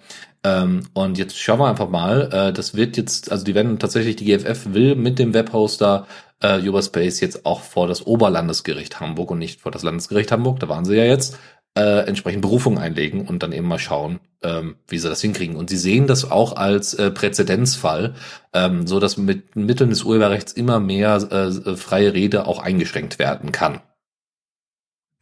Ja, dem würde ich mich so auch anschließen. Ich habe, äh, würde noch kurz anmerken, ich habe das Thema ein bisschen auch bei mir in meiner Fediverse-Bubble verfolgt und äh, ja, da ist mir aufgefallen, dass die allermeisten, äh, glaube ich, da ein bisschen ähm, konsterniert sind, was Urteile ähm, im Digitalbereich äh, der des Landesgerichts und des Oberlandesgerichts Hamburg äh, betreffen. Ähm, ja, äh, es klang so nach, im, im großen Kanon klang es mehr nach so, ja, ja, war ja nicht anders zu erwarten, dass man da in Berufung gehen muss, weil die werden sowieso im Sinne der großen äh, Geldgeber entscheiden und nicht im Sinne des Rechts. Naja, wir werden sehen, was dann am Ende Recht sein wird oder nicht, denn die Auslegung liegt, wie es sich in einer guten Demokratie gehört, bei den Gerichten. Aber das ist etwas, was nicht nur jetzt aktuell ist, das ist etwas, was seit irgendwie 20 Jahren ist, dass irgendwie das Landgericht Hamburg und Oberlandesgericht Hamburg in diversen Urteilen, was Linkhaftung angeht, was Urheberrechtsschutz angeht, was einfach alle diese Digitalurteile äh, Urteile angeht, wo du denkst, da ist irgendwie irgendwo bei irgendwem Geld in die falsche Richtung geflossen. Ähm, sehr lobbyfreundlich urteilt und dass das immer wieder sehr stark auffällt.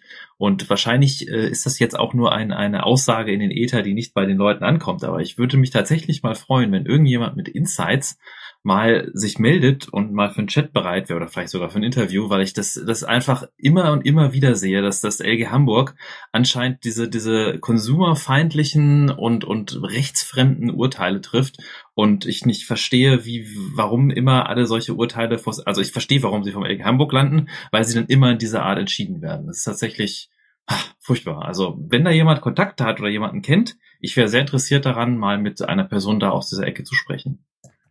Wir können ja auch nochmal äh, auf, äh, auf Mastodon da aufmerksam machen auf die einzelnen Themen. Wir versuchen ja auch immer so ein bisschen die Themen, die wir hier aufgreifen, ein bisschen nachzubereiten auf Social Media.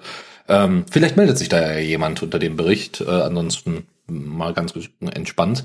Ähm, das Projekt YouTube DL in dieser Form wird auch nicht mehr weitergeführt. Ähm, inzwischen gibt es YT-DLP,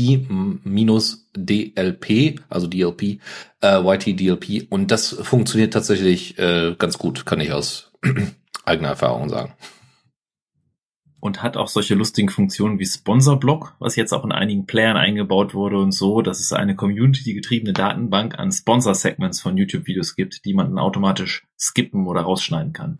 Ja, das habe ich auch schon mal ausprobiert. Äh, dann war aber auf einmal ein bisschen Kontext weg. also nicht, weil, weil in die in der Werbung so viel äh, Zeug äh, im, über die Inhalte erzählt haben, sondern einfach, weil Sponsorblock auch zwischendurch einfach mal Fehler hat. Und dann ist halt einfach mal äh, ein Teil vom Video weg. Und also ja, äh, ist cool, dass sie das Feature drin haben, aber äh, nicht, nicht immer funktioniert das so super hundertprozentig.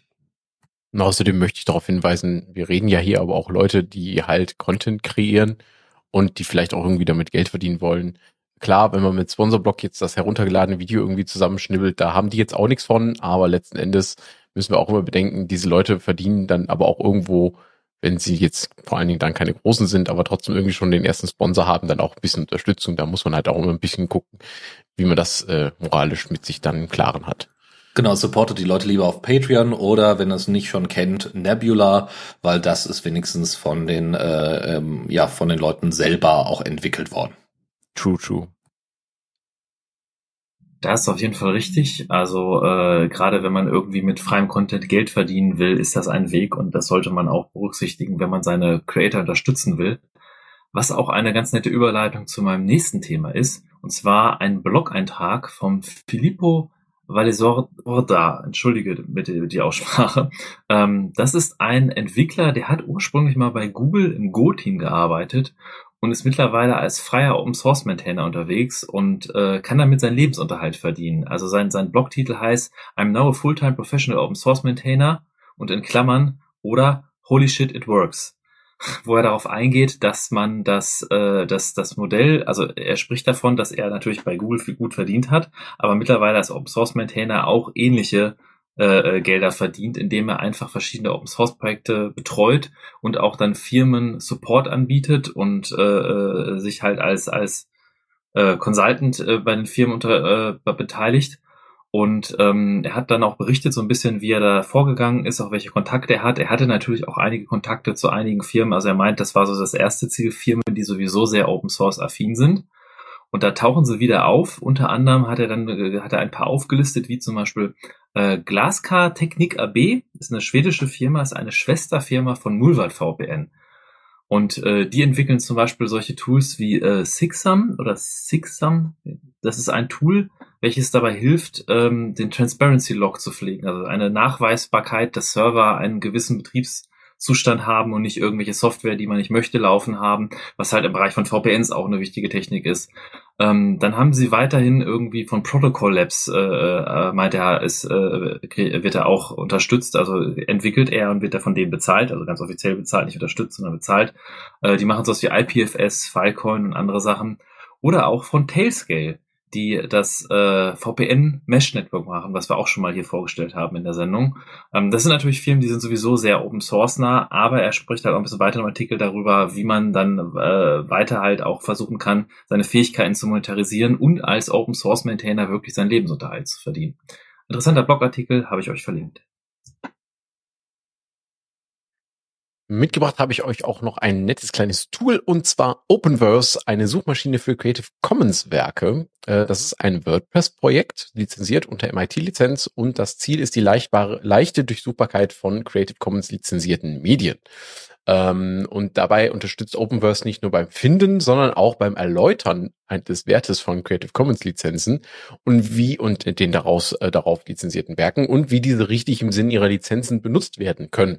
So wird zum Beispiel, wenn ihr euch da jetzt zum Beispiel sagt, ihr möchtet gerne, keine Ahnung, eine Winterlandschaft, dann geht man da auf die, geht man da auf äh, openverse.org ähm, schaut, äh, gibt da irgendwie Winterlandschaft ein oder äh, Winterlandscape oder wie auch immer und bekommt dann eben halt äh, ein paar Bilder angezeigt zum Beispiel, vielleicht auch Texte, die in dem Thema sind ähm, und klickt dann zum Beispiel auf ein Bild und dann wird einem sofort angezeigt, okay, dieses steht unter Lizenz, ähm, keine Ahnung, CC4, äh, ähm, SA, irgendwas noch mit Attribution und bitte nicht äh, derivieren und so weiter und so fort. Und diese einzelnen Punkte werden nochmal genau erläutert, stehen direkt unter dem Bild ähm, was das genau bedeutet, was man beachten muss, wenn man das tut.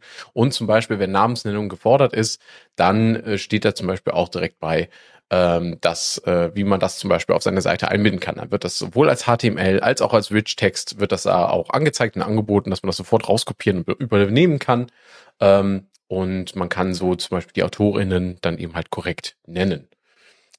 Spannendes Tool kann man sich mal angucken. Das GitHub-Repository dazu verlinke ich ebenfalls in den Show Notes. Ich finde es wirklich beeindruckend, wie weit äh, es dann schon gekommen ist, äh, nämlich 2011 oder 2012 kann ich mich erinnern, wo ich auf Yamendo dann hier für The Radio CC dann Sachen gesucht habe und gemacht habe und also wirklich viel mich mit CC beschäftigt habe, da waren die Suchen noch nicht so ausgefeilt. Ja, da gab es dann die Möglichkeit oben bei Creative Commons äh, in die ne, search.creativecommons.org äh, einfach zu sagen, ich hätte gerne einen Text oder ein Bild oder Musik. Und ähm, dass man jetzt äh, das so schön ausdifferenziert hat, ist natürlich fantastisch. Und ähm, also Creative Commons hat in den letzten Jahren einfach so viel an Boden gewonnen, da ist eigentlich nicht mehr viel, viel aufzuholen. Ja, bin ich absolut bei dir. Es ist eine absolut sinnvolle Lizenz und ich bin auch froh darüber, dass äh, solche Projekte sich dann nicht nur Mühe geben, eben halt das äh, leichte Aufsuchen dieser, ja, ich sage jetzt mal, attraktiven äh, Medien sage ich jetzt mal, auch zur, zur Eigenverwertung eben halt zu ermöglichen, sondern auch eben ähm, die Einheit in der Lizenz möglichst einfach zu gestalten, ist auch sehr sinnvoll, finde ich. Ähm, achso, übrigens, bevor ich es vergesse, es werden natürlich nicht nur Creative Commons Werke angezeigt, sondern auch Werke in der Public Domain. Das steht dann aber dann auch explizit dabei. Ähm, nur, dass ihr es wisst, äh, das ist also auch durchaus geeignet, komplett freie Werke zu finden. Nächstes Thema. Open Assistant, ein Projekt, äh, um euch Zugriff zu geben auf ein großes chatbasiertes äh, Language Model zu geben. Das ist ein sehr junges Projekt im Eroberungszug von ChatGPT entstanden und soll eben halt die Revolution der Sprache in Text ermöglichen. Äh, hat momentan tägliche Beta-Releases, ähm, basiert auf Python und TypeScript und ist lizenziert unter Apache 2.0. Steht noch relativ am Anfang. Wir sind bei der V001 Beta 64, glaube ich, gerade aktuell. Ähm, dementsprechend also wirklich noch am Anfang benötigt noch viel Unterstützung. Als nächstes wollen sie crowdsourced eben Validierungsdaten sammeln. Das heißt, wenn ihr das Tool quasi benutzt, könnt ihr dann direkt ja, wie man kennt das, wenn man OpenAIs Open ChatGPT benutzt, kennt man das ja auch, kann man dann so einen Daumen hoch oder Daumen runter und sagen, ja, das fand ich gut, beziehungsweise eine gute Antwort auf meinen, auf meinen Prompt oder eine schlechte Antwort auf meinen Prompt, weil und genau solche Daten wollen die jetzt auch sammeln, um ihr ähm, Modell eben halt zu verbessern. Und das erklärte Ziel von Open Assistant soll eben sein, genau hier den offenen Zugang zu ermöglichen. Was bedeutet, sie wollen eine offene APIs anbieten, sie wollen es jedem ermöglichen, dieses Modell zu benutzen, wenn es dann fertig ist, so dass man eben ähm, die Text zu äh, Text äh, dieses Text-Chat-Modell eben ähm, weit weit verbreitet nutzen und verbessern kann und dass es jedem zugutekommt. Äh, das ist ein Thema, da hatte ich mich tatsächlich auch und da beschäftige ich mich die letzten Tage damit. Ich meine, es ist schwer, sich nicht damit zu beschäftigen, wie es irgendwie durch alle Medien getrieben wird und wir ja. wollen jetzt auch in der Linux-Launch jetzt nicht zu tief darauf eingehen, aber ähm, gerade weil es diese Relevanz hat, dass OpenAI quasi nicht so open ist, wie sie mal ursprünglich gedacht waren und da gerade mit Microsoft äh, äh den, den, den, das alles so ein bisschen umkrempelt, ähm, Gibt es andere Projekte, die versuchen, da wieder eine Art Gleichgewicht herzustellen? Und dieses Open Assistant ist ein Beispiel dafür. Es gibt auch einen Haufen anderer Projekte. Viele davon, ich weiß gar nicht, ob es bei Open Assistant auch so ist, basieren darauf, dass Facebook veröffentlicht hat, ein äh, so ein Transformer-Model, äh, so, so, so ein Datensatz dazu, der heißt Lama. Und auf diesem Datensatz basierend trainieren viele Leute auch weitere Modelle, die verschiedene Möglichkeiten bieten, verschiedene Funktionen bieten. Traurigerweise relativ viele davon funktionieren auch darauf, dass sie trainieren mit GPT-4, also das OpenAI GPT-4 verwenden die API, um sich damit zu trainieren, weil das so ein bisschen das, das, das Maß aller Dinge gerade ist. Und äh, da gibt es einige Open Source Projekte, die man selber hosten kann. Qualitativ ist aber vieles davon, inklusive Open Assistant, noch von GPT-4 entfernt. Also ich hatte mir GPT-4 Zugang, habe ich und spiele ich rum und es ist immer noch ein, ein Hinterherrennen. Ähm, was natürlich gut wäre, wenn sich das mal irgendwann drehen würde. Also diese Modelle leben davon, dass man quasi die Daten hat und Daten, die, die, die Trainingsdaten und ähm, die, die, die Konsequenzen solcher äh, AI-Modelle ist jetzt wieder ein ganz komplexes Thema, was wir nicht unbedingt aufmachen müssen. Aber es lässt sich wahrscheinlich nicht mehr aufhalten und umso wichtiger ist, dass es dann auch freie und, und ethische Alternativen gibt.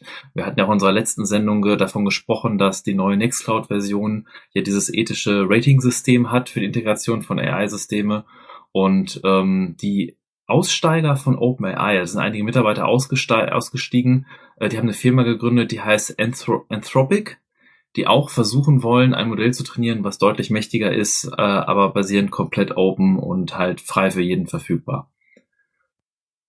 Ich will da nur erwähnt haben, dass ähm, es einen YouTube-Account gibt von jemandem, der äh, auch bei sich zu Hause so ein Home-Lab hat und viel damit rumgespielt hat. Der hat unter, ich glaube, ich hatte das sogar mal erzählt, äh, der hatte, ist damit bekannt geworden, dass er auf Twitch ähm, Bilderkennung mit GTA 5 äh, umgesetzt hat und dann quasi die äh, das Machine Learning Modell dann einfach mal hat GTK, äh, GTK habe ich gerade GTK, GTA 5 äh, hat spielen lassen. Und äh, das hat wohl überraschend gut funktioniert, zumindest die Autofahrer-Szenen. Ähm, der berichtet auch immer wieder über neue Modelle, die deutlich effizienter sein sollen, die auch Open Source zur Verfügung stehen. Also da gibt es einfach sehr viel Bewegung im Moment. Und da äh, wird sich noch nicht so, da ist einfach noch nicht klar, äh, in Anführungszeichen, was am Ende dabei rauskommt. Also die, die, sehr viel Bewegung ist tatsächlich eine sehr harte Verniedlichung, weil aktuell irgendwie zwei bis dreimal am Tag neue Papers auf den Markt kommen von, von äh, Fähigkeiten, wo Leute einfach Dinge zusammenstöpseln ähm, weil diese Modelle mittlerweile in der Lage sind, größere Aufgaben in kleinere zu zerlegen und Leute dann zum Beispiel anfangen, mehrere Modelle ineinander zu stöpseln, dass ein Modell dann weiß, welches das beste Modell ist, um auf dem Bild die notwendigen Objekte zu erkennen, das andere Modell kennt, was sich sehr gut auskennt, wie man diese Objekte nutzt und dann wieder das andere Objektmodell äh, nutzt, um das irgendwie umzumodeln und so. Also das ist ähm, ja, das ist ein Thema, das ist, ich bin da ein bisschen drin, deswegen vielleicht in unserer Aftershow, wenn ihr da noch dran bleibt, können wir ein bisschen mehr darüber quatschen. Es ist aber auch so, dass halt dieses, dieses responsible AI, also dass man davon sich beschäftigt damit, wie diese, diese Sachen ähm, trainiert werden, auch welche Daten genutzt werden. Also nicht alle Daten, die man im Internet findet, sind auch frei verfügbar und manchmal zum Beispiel komplette GitHub-Coding-Daten ist ja dieses, dieses Beispiel, was wir schon mit CodePilot hatten, äh, wurden einfach verwendet, ohne dass die Entwickler was davon wussten. Und dann gibt's dieser, dieser Gedanke des Greenwashings, dass man sich dann viele Sachen generieren lässt durch eine AI. Und alle diese Fragen, die es da rund um das Projekt gibt, da gibt's zum Beispiel auch von Mozilla ein Projekt, was ich euch mitgebracht habe, das heißt das Mozilla Responsible AI Challenge. Und zwar ist das ein Wettbewerb, den Mozilla ausruft, äh, wo sie 50.000 Dollar, glaube ich, auf mehrere Plätze verteilt, äh, Projekte unterstützen wollen, die äh, generative Netze trainieren, die zu, zu ethischen Fragen, zu Safety-Fragen da irgendwas machen, halt Open Source und frei verfügbar. Äh, und es kann, können noch Code-Submissions eingereicht werden bis zum 20. April. Das ist, ja, genau.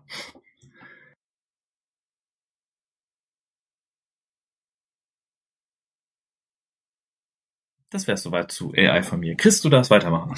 Ach so, ich dachte, das gehörte noch mit dazu. Ich war jetzt irgendwie, äh, habe ich da den Track verloren. Es tut mir leid. Ähm, Kein Problem. Ubuntu Cinnamon wollte ich noch kurz erwähnt haben. Und zwar ist das jetzt offiziell Ubuntu Flavor geworden. Äh, das ist der erste neue offizielle Ubuntu Flavor Nachfolger seit Unity. Also es ist schon eine Weile her, dass wir mal einen neuen Flavor hatten. Ähm, das liegt auch unter anderem daran, dass es halt sehr, sehr viele Vorgaben gibt, die man als offiziell unterstützter Ubuntu-Flavor zu erfüllen hat. Ähm, und das erste offizielle Erscheinen von Ubuntu Cinnamon wird sein mit der neuen Version 23.04, die ja jetzt auch demnächst wohl kommen sollte. Ne? Wir haben ja jetzt April, sollte dann vielleicht mal irgendwann kommen.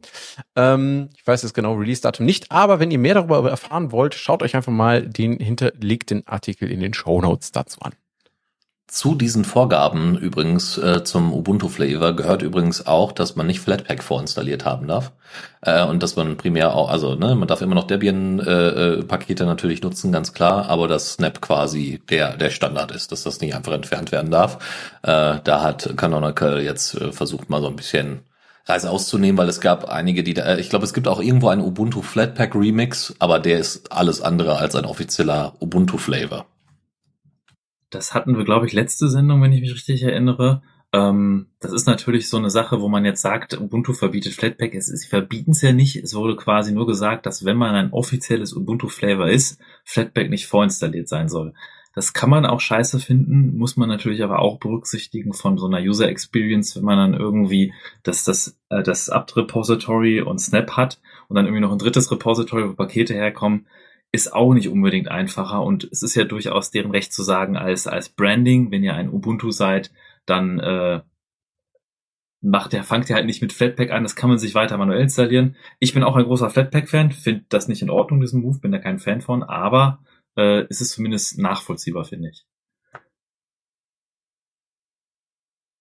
Aber wo wir schon bei FlatHub sind, kann ich noch mal einen Teil aus der normalen News-Ecke mitten, und zwar ein äh, Blogartikel, wo es darum geht, wie man Flatpak-Pakete veröffentlicht auf FlatHub, FlatHub, oh, Flat, Flat, Flat, Flat, Flat. ähm, und zwar ist im Moment noch das Problem, dass die Veröffentlichung von einem Flatpak-Paket darüber passiert, dass er eine Manifestdatei auf GitHub hinterlegt in einem Pull-Request und ändert, was so viel bedeutet, wie ihr benötigt unbedingt einen GitHub-Account, einen Microsoft-Account von einer Microsoft-basierten Plattform, um auf FlatHub Pakete zu veröffentlichen. Und gerade mit der ganzen Bewegung, die wir auch letztes Mal darüber angesprochen haben, wo das KDE und GNOME-Projekt sich zusammengetan haben, um FlatHub irgendwie als etablierte zentrale Plattform für äh, Apps unter Linux zu, zu, zu zu etablieren, nicht, egal, ähm, dass da auch daran gearbeitet wird, dass zukünftig Flat, Flatpak-Pakete auf einer Webseite hochgeladen werden können oder über Bildsysteme, über GitLab zum Beispiel, dass man nicht nur GitHub äh, braucht, um das zu machen und äh, seine äh, Packages darüber dann auch so hochladen kann. In der Aftershow üben wir das dann nochmal mit den äh, mit dem mit der Aussprache von Flatpak-Paketen. Und das ganz schnell hinterher. Flatpak-Paketen. Flatpak-Paketen. Jawohl. Aber bevor wir das tun, also bitte. Denn dann wundern sich die Leute, warum wir die, diese lustige Sendungstitel das letzte Mal hatten, weil wir uns irgendwie dann verloren hatten, den Flat, Flat, Flat, Pack, Pack, Hub, Hub ähm, aber ein, ein, kleines Thema wollte ich noch mitbringen, das ich noch mitgebracht habe. Das ist immer nach unten gerutscht. Das wollte ich eigentlich da oben noch bei dem Mulvert-Browser dazu packen. Äh, jetzt habe ich es wieder gefunden. Äh, ein Blogartikel, den ich mit in die Shownotes packe über das Browser-Fingerprinting, welches, wer wo beschrieben wird, dass es da verschiedene Anbieter und auch Libraries, JavaScript-Libraries gibt, die wirklich ermöglichen, dieses Browser-Fingerprinting wirklich noch sehr effektiv durchzuführen. Das heißt, selbst wenn ihr eine private Session braucht, selbst wenn ihr einen Adblocker habt, ihr irgendwie in einem privaten Session die Seite aufmacht, äh, dann den Browser schließt, Cache leert und dann die Seite nochmal aufmacht, dann spuckt ihr euch dieselbe ID aus und kann diese Sessions miteinander verbinden. Oder kann auch schlimmerweise zum Beispiel äh, nicht Private Sessions von Private Private Sessions zu verbinden. Wenn euer Browser nicht entsprechend äh, paar Sachen zurückhält, paar Skripte blockiert, was halt solche Browser wie der Mulvat-Browser machen. Äh, und dieser Artikel, den ich da verlinkt habe, zeigt dann halt verschiedene Beispiele von verschiedenen Browsern und hat auch darauf hingewiesen, dass im Firefox bereits ein Feature drin ist, und zwar aus diesem Tor-Browser verschiedene Techniken, die sie haben, zum Fingerprinten äh, äh, zu verschleiern und zu reduzieren, haben sie ein paar Techniken mit in Firefox eingebaut. Äh, das heißt, Resist Fingerprinting ist aber per Default off weil das hier und da ein paar, paar die Auswahl der Fonts auf einer Seite oder so äh, ein paar Änderungen nach sich ziehen kann. Aber wenn ihr unter About Doppelpunkt Config geht und dann nach der Option Resist Fingerprinting sucht, könnt ihr auf True setzen und dann brechen zum Beispiel auch diese Beispiele in dem Blogartikel verlinkten äh, Fingerprint-Anbieter, um äh, die Sessions äh, zu verbinden, dass man dann in einer privaten Session nicht mehr wirklich die Session von dem nicht privaten Browser zusammen verknüpfen kann. Ich habe es mir eingeschaltet und mal gucken, was so passiert. Ich kann auch in der nächsten Sendung mal berichten. Aber wenn ihr wirklich sicher sein wollt, lohnt es sich wirklich sowas wie Tor-Browser oder Mulvat-Browser anzuschauen. Es gibt aber auch einen Grund, warum das noch nicht, äh, also warum Firefox das nicht standardmäßig ausliefert. Und zwar hatte ich, also ich habe das Feature sofort, als ich den Blogbeitrag gelesen hatte, sofort eingeschaltet. Und das hat dazu geführt, also erstmal, äh, dass Standardsprachen und so weiter immer mal wieder ein bisschen schwierig sind. Klar, wenn man sowieso unter Englisch unterwegs ist, alles gar kein Ding. Aber ähm, zumindest war es bei mir so, äh, kann bei anderen anders gewesen sein, ähm, dass er dann bei mir immer UTC quasi genommen hat als äh, Standarduhrzeit. Das heißt, mein Kalender in der Nextcloud war wegen Resist Fingerprinting, was ich ja nicht anpassen kann für bestimmte Seiten und für andere Seiten wieder nicht. Gerade wenn mir Seiten gehören, ja, äh, dann ist das durchaus äh, mal äh, ja fehlerhaft gewesen. Also trotzdem hat er die Sachen richtig eingetragen, aber es war dann ein bisschen verwirrend, dass man dann um 20 Uhr eben ähm, im Webkalender in Nextcloud Sachen eingetragen hat und dann waren die irgendwie, aber müsste dann 22 Uhr, glaube ich, gewesen sein oder so. Ähm, das muss man dann ein bisschen nachrichten. Das ist ein interessanter Hinweis, weil ja vermutlich sowas wie deine Zeitzoneneinstellungen und lokale Zeit und Drift und sowas auch genutzt wird für Fingerprinting. Ja, wäre tatsächlich schöner, schöner, wenn man das, wenn man das irgendwie pro Seite irgendwie deaktivieren könnte, dass man sagen könnte, hier auf meinem eigenen Host, da ist das in Ordnung. Deswegen ist es bei Tor und so weiter auch gar kein Problem, das einzustellen, weil äh, meistens nutzt man ja Tor für ganz spezielle Seiten und äh, ne, also nicht als Standardbrowser, ist zumindest selten so. Da macht das dann Sinn, weil es dann nicht so schlimm ist, wenn das dann mal anders ist. Aber wenn ich auf eigenen Seiten unterwegs bin und dann, äh, wie gesagt, die Zeitzone sich verschiebt äh, und ich deswegen meinen Termin verpasse, äh, hm, nicht so nice. Da Gar Dann kein Problem übrigens, habe ich gerade, ich habe das nämlich gerade eingeschaltet, als ihr darüber gesprochen habt, einfach weil ich neugierig war und äh, da ist auch sofort bei mir eine Zeitanzeige umgesprungen im Browser. Fand ich witzig. Äh, übrigens, es gibt auch Resist Fingerprinting.exempted Domains. Ihr könnt also tatsächlich auch Domain-Ausnahmen einschalten. Oh, ein neues Feature mitten in der Sendung herausgefunden. Fantastisch. Ja, ja. Großartig. Ja, das machen wir auf jeden Fall mal. Ne? Also Mastodon beispielsweise äh, äh kann man da empfehlen, mit äh, unterzufassen, weil ne, das ist ja sowieso, da ist ja, da hat der Tracker ja gar nichts zu tun. Und natürlich die eigenen Clouds und so weiter. Das ist doch super. Fantastisch. An der Stelle will ich aber einfügen, dass es leider keine Good Practice ist, äh, sowohl bei der Nutzung von VPN als auch bei Tor oder Tor-Browser, äh, den nur einzuschalten, wenn man mal gerade irgendeine prekäre Information suchen möchte oder sich irgendwie politisch irgendwas machen will, weil alleine die Tatsache, dass man zwischen ClearNet und TorNet an dieser Stelle wechselt, bereits ein, ein, ein Indiz geben kann und äh, es durchaus empfehlenswert ist, den Tor-Browser auch viel mehr für allgemeine Aufgaben zu verwenden und wirklich im Alltag zu verwenden, wenn man wirklich möchte, dass man private bleibt und nicht Informationen liegt. Ähm, ja. Ja, wenn man Zeit hat, ne, dann kann man, also klar, wenn man eher so ein, ja, wie soll ich sagen, so eine Kaffeefahrt, äh, also mit einer Kaffeefahrt browsen möchte, das geht natürlich. Ich verstehe, was du meinst, ist ja auch vollkommen richtig.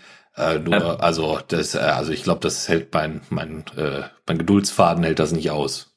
Also so schlimm ist Tor auch wiederum nicht. Und äh, natürlich, man kann natürlich auch einfach mit mehreren Browsern arbeiten, dass man so seine Trusted Known Sites irgendwie in einem normalen ClearNet-Browser hat und dann seine restlichen Surfaktivitäten im Tor-Browser macht, weil man dann auch allgemein sicherer ist wegen den diversen Schutztechniken, die da eingebaut sind. Oder man nutzt halt sowas wie Mulvert VPN und den Mulvert Browser jetzt. Gut, dann kommen wir nämlich jetzt zur Zockerecke. Und wir beginnen mit unserem Klassiker, unserem Rust Gaming Liebling mit This Month in Valoran. Und äh, dieses Mal gibt's wieder ein paar kleinere News für euch. Und zwar gibt es äh, Arbeit an lernbaren Rezepten. Das nimmt langsam Fahrt auf.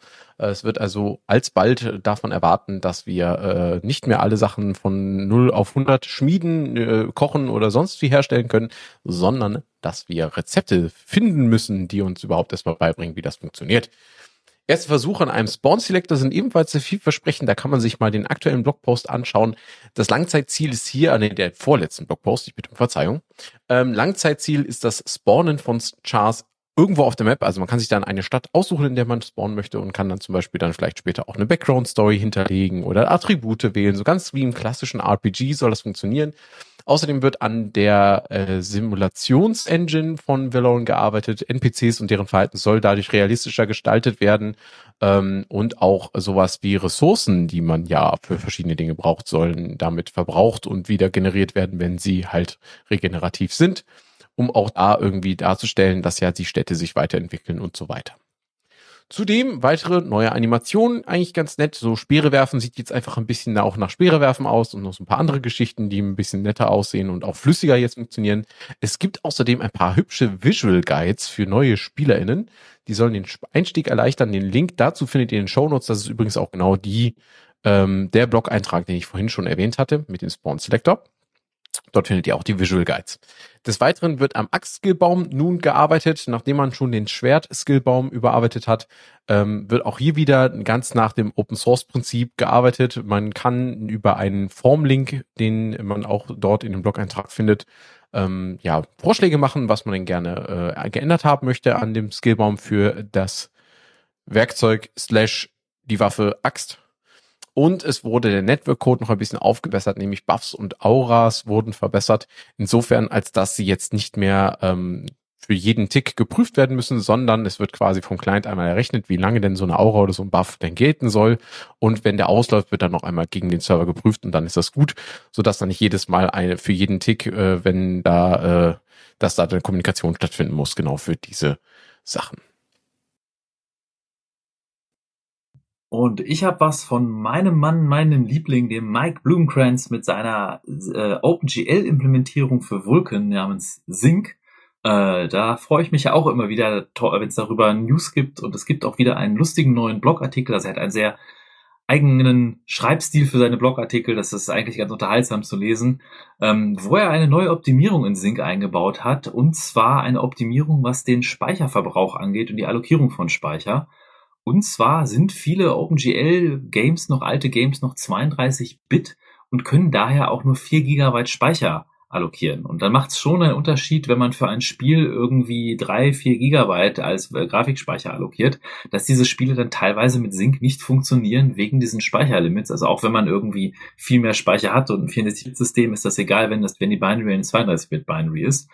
Äh, woraufhin er sich dann hingesetzt hat und die Speicherallokierung verbessert hat, an verschiedenen Stellen äh, Sachen eingespart hat und das gemessen hat und äh, im Schnitt tatsächlich sage und schreibe das mal eben halbiert hat, die Speichernutzung und äh, er sogar bei einzelnen Spielen, also ein Benchmark, den er zeigt, 79,9 Prozent, also quasi 80 Prozent Speicherreduzierung verwendet, äh, gemacht hat, was diese Spiele einfach plötzlich spielbar macht. Also sie haben wunderbar funktioniert über Sync als Kompatibilitätslayer, aber hatten den Speicher nicht und die funktionieren nun. Ähm, und äh, auch noch so als Nebengeschichte ist auch ganz interessant, warum Sync, warum will man OpenGL über Vulkan machen?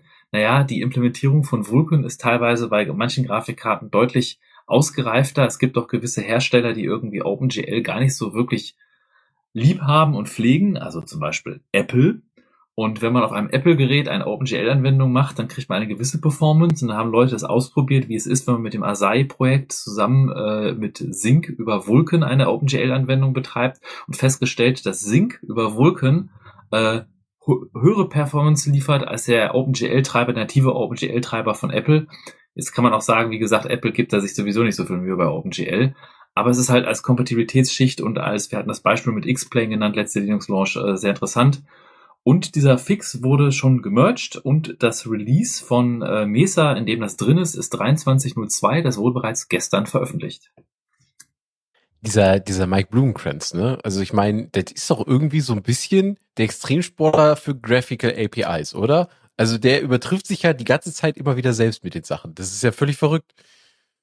Das ist schon sehr absurd, wenn man seine Blogartikel liest, wie der eine, ein, teilweise eine Insights hat und ähm, er pflegt ja auch den LLVM-Pipe-Treiber. Also das Ja, ist genau. der neben neben Sync ist LLVM irgendwie der einzige Treiber, der 100% OpenGL API-Kompatibilität schafft im ganzen Mesa-Stack. Also die anderen Projekte, die auch schon viele große äh, Projekte sind und lange entwickelt werden und so, der ist da relativ krass drauf. Ist auch ein Grund, warum der von Valve eingestellt ist. Der arbeitet tatsächlich für Valve und äh, auch wahrscheinlich mit daran, dass auch hier Steam Deck, Proton und so in dem Stack da auch viel passiert.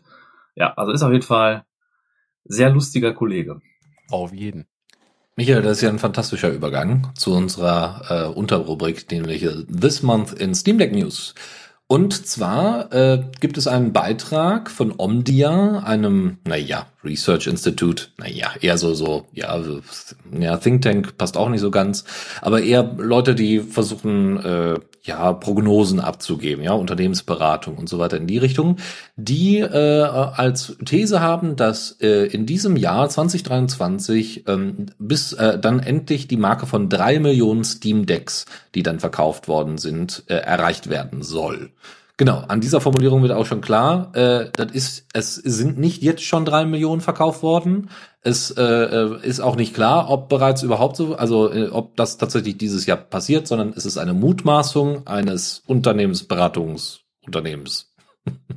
ähm, so, das muss man ein bisschen im Hinterkopf behalten, wenn man diese News sieht. Die ist dann natürlich überall durchgegangen, dass sie nicht unwahrscheinlich ist oder dass, äh, dass, äh, ne, also dass sie da vielleicht nicht so ganz weit weg sind. Das mag sich äh, tatsächlich da schon zeigen. Nämlich, Valve hatte ja einmal angekündigt, dass sie keine Steam Deck 2 demnächst rausbringen werden, was auch überhaupt gar keinen Sinn macht. Die sollen erstmal, ne, die Steam Deck so wie sie ist jetzt mal ordentlich reiten und danach dann gucken, wie es weitergeht. Ähm, zudem, äh, genau, egal ob jetzt mit Mike Blumenkranz oder anderen, äh, ne, es wird stetig verbessert und erweitert und gemacht und getan.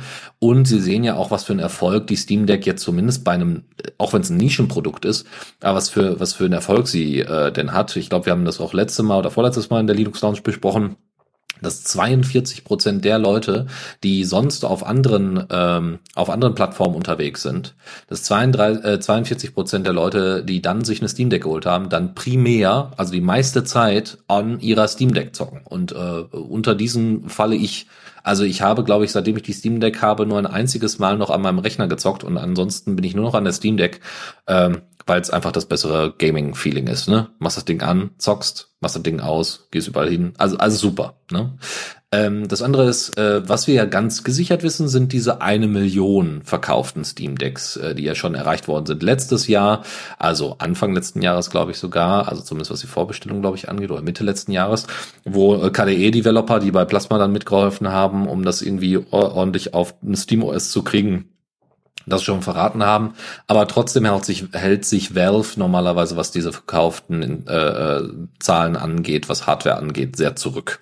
Deswegen kann ich auch verstehen, weil sonst fangen genau nämlich diese Spekulationen an, die wir jetzt hier nicht befeuern wollen, sondern einfach nur sagen, nur das einordnen wollen, falls ihr es dann nochmal von woanders hinten mitbekommt. Das sind nicht die erreichten Millionen verkauften Instanzen, sondern die angedacht, wahrscheinlich geschätzten, prognostizierten für dieses Jahr. Eine andere schöne Neuigkeit ist, äh, jetzt speziell auf ein Spiel runtergebrochen, dass äh, Halo The Master Chief Collection tatsächlich jetzt offiziell, äh, offiziell Steam Deck Support bekommen hat. Ähm, das lag vorher an Easy Anti-Cheat, äh, was wohl Probleme gemacht hat. Das haben sie wohl jetzt äh, behoben. Es gibt immer noch ein paar Kleinigkeiten, die noch zu fixen sind, unter anderem der Multiplayer-Modus. Aber grundsätzlich läuft das Ding doch eigentlich ganz gut rund.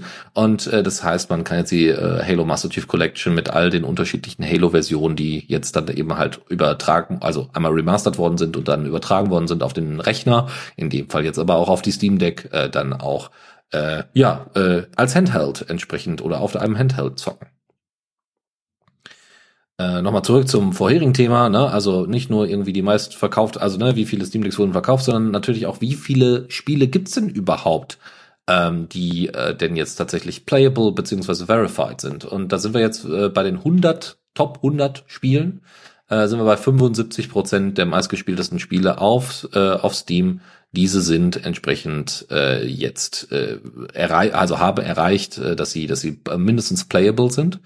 Ähm, es gibt noch ein paar große Spiele, die das noch nicht sind, unter anderem auch Spiele, die, also wo die Entwickler auch selber gesagt haben, haben war gar kein Interesse dran, unter anderem Destiny 2, die das ganz offiziell gesagt haben.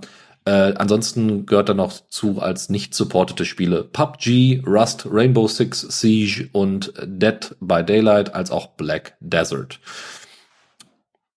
Und ich habe noch eine Empfehlung äh, auf der Steam Deck, was ich jetzt auch wieder stundenlang gezockt habe und einfach ganz großartig fände. Das ist Hardspace Shipbreaker. Ein äh, Spiel, das äh, in, bei dem ihr recycelt. ihr seid selber in, äh, in, in, in, in Space und müsst, also seid beauftragt, ähm, als ganz normaler Arbeiter Schiffe auseinanderzunehmen und Bauteile in, entsprechend richtig einzusortieren. Das klingt erstmal nicht so wahnsinnig spannend, ist aber erstmal äh, gerade im in, in Space eine richtige Herausforderung. Ja, also ihr habt sehr sehr feine, müsst müsst also ihr habt so eine so eine Peitsche quasi, mit der ihr die Sachen halten könnt, ja, und dann entsprechend in die äh, in den Schmelzofen oder in den Prozessor oder wie sie nicht alle heißen entsprechend hin äh, hinziehen könnt. Ihr habt sehr sehr herausfordernde ähm, äh, ja, äh, Aufträge oder Missionen zu erfüllen. Nämlich äh, gibt's dann irgendwie, äh, ja, ihr müsst vor Stromschlag euch schützen, ihr müsst euch vor Bränden schützen. Ne? Das heißt, wenn da mal so ein Tank äh, äh, mit Gas oder sowas leckt, äh, dann habt ihr ein ordentliches Problem. Dann zersplittert euch einfach mal durch einen kleinen Fehler mit dem, mit dem Schweißgerät, was ihr da habt beziehungsweise mit dem Cutter äh, zerstört ihr euch mal eben kurz die Hälfte eurer eurer eigentlichen Einkünfte und so. Äh, warum spreche ich da so viel drüber? Ich finde es tatsächlich sehr sehr gelungen. Also das ist äh, eines der, also war auch lange im Early Access und ich finde, das ist sehr sehr gut gereift. Ähm, was sie auch machen, sie spinnen, obwohl das nicht der Hauptfokus ist. Ähm, ne, also der Hauptfokus ist liegt explizit auf dem Gameplay, aber sie haben nebendran noch so eine kleine Story, die einfach sehr niedlich ist. Ich nehme jetzt schon mal ein bisschen was vorweg, ohne ne, dass das jetzt äh, irgendwie ein Spoiler ist oder so. Unter anderem spielen da auch die schlechten Arbeitsbedingungen, unter denen ihr da unterwegs seid, eine große Rolle. Das heißt, es ist auch durchaus ein, zumindest vom Storytelling her, ein durchaus gewerkschaftsnahes äh, Game, was ganz cool ist. Ja, also es gibt dann den Austausch mit anderen äh, anderen äh, Personen und so weiter und so fort. Äh, das ist alles sehr herzlich gemacht. Dann kommt irgendwie ein Supervisor und soll dann die Leute alle überprüfen und es, es spielt ein wenig natürlich auch mit dem Klischee von einem Vorgesetzten, der keine Ahnung hat, was seine, äh, seine MitarbeiterInnen da eigentlich machen und der nur auf die Zahlen guckt. Aber es ist, äh, es ist trotzdem irgendwie herzlich und äh, ähm, nicht allzu unrealistisch, wie man sich in so einem dystopischen Weltraumzeitalter sich äh, so die Arbeit als ganz normaler Arbeiter oder Arbeiterin vorstellen würde. Und deswegen ganz nett. Aber ich bin bei weitem noch nicht durch, deswegen, ich werde euch da äh, sicherlich auf, äh, auf dem laufenden erhalten. Ähm, ich wollte das zumindest erwähnt haben und ähm, erzählt auch gerne mal darüber, wenn ihr das mal selber gespielt habt. Und das macht auf der Steam Deck auf jeden Fall Spaß. Und bitte, also bitte primär macht das, glaube ich, eher Sinn, äh, tatsächlich mit dem Controller zu zocken, würde ich behaupten. Ähm, deswegen, äh, oder wie gesagt, zumindest mit der Steam Deck. Ähm, fantastisch. Artspace Shipbreaker auch bekannt als Daily Life of a Weltraumschrotti. Ja, sehr gut, sehr genau. Schön. Genau. Ja, finde ich, finde ich großartig. Klingt spannend. Ähm, this month in Mein Test. Ich habe euch noch mal was mitgebracht und zwar gab es ein neues Release. Mein Test 5.7.0 wurde released und ähm, das bringt einige Neuerungen mit sich, unter anderem mal wieder im Post-Processing. Das ist ja quasi die gerade die große die große Baustelle bei meinen Tests, da im Post-Processing noch Dinge zu verbessern. Hier jetzt im Bereich Bloom und Dynamic Exposure, also ganz viel mit Licht wurde hier gearbeitet. Ähm, und äh, dazu gibt es noch eine bessere Unterstützung für aktuelle Hardware. Was heißt das genau? Nun, mein Test hat sich ja in der Vergangenheit sehr darauf konzentriert, vor allen Dingen auch immer schön kompatibel zu sein zu jünger, äh, zu älterer Hardware ähm, und eben da von den Ressourcenverbrauch so ausgelegt zu sein, dass eben auch nicht so aktuelle äh, Rechner damit zurechtkommen, sodass halt möglichst viele Leute auch Spaß an dem Spiel haben. Was hat das für Nachteile? Naja, wenn man jetzt jemand ist, der aber richtig viel Ressourcen zur Verfügung hat, also sagt so, ich habe hier bombenmäßig richtig knack, äh, knackig schnellen RAM und ich habe ja eine absolut gelangweilte Grafikkarte rumhängen. Was ist denn jetzt mit meinem Test? Warum sieht das immer so scheiße aus? Warum kann ich nicht so weit gucken und überhaupt, warum ist das Rendering überhaupt so so so so pixelig doof? Geht das nicht irgendwie besser und schöner und schneller? Und ja, das geht, Ähm, und wie das geht, das äh, zeigen sie auf äh, in dem verlinkten Blog ähm, mit Hilfe eines Guides. Also man kann sich da verschiedene Einstellungen da einfach mal hochschrauben und worauf man da achten muss, das findet ihr dann in dem Guide des aktuellen Blog-Eintrags. Ähm, was gibt es noch Neues? Äh, für Mindtest on Android gibt es jetzt eine Fadenkreuzunterstützung. Bisher war es immer so, dass wenn man da gesteuert hat, da wo man hintappt auf dem Bildschirm, da schlägt man halt dann auch hin, beziehungsweise wo man Tab gedrückt hält, schlägt man halt länger hin. Ähm, jetzt ist es aber so, dass viele Leute immer wieder gesagt haben, ja, das ist zwar ganz nett, aber das ist ja nicht so wie auf dem Desktop. Auf dem Desktop habe ich ein Fadenkreuz. Das heißt, die Mitte des Bildschirms bestimmt, wo ich hinschlage. Und es wäre eigentlich ganz geil, wenn das bei Android auch so ist, weil sonst ich da irgendwie immer heute wieder durcheinander. Und äh, jetzt gibt es dafür einen, einen Toggle, eine Option, die man einschalten kann und dass man ganz normal als mit einem Fadenkreuz unter Android, das heißt zur Mitte des Bildschirms hin arbeitet, genauso wie es auf dem Desktop ist. Das Mindtest-Release wurde übrigens ähm, jemandem gewidmet, und zwar Jude Melton Houghton, glaube ich, spricht man es aus. Bin mir nicht ganz sicher. Bekannt unter den Nicknames Turkey MacMac oder auch JVMH JVMH.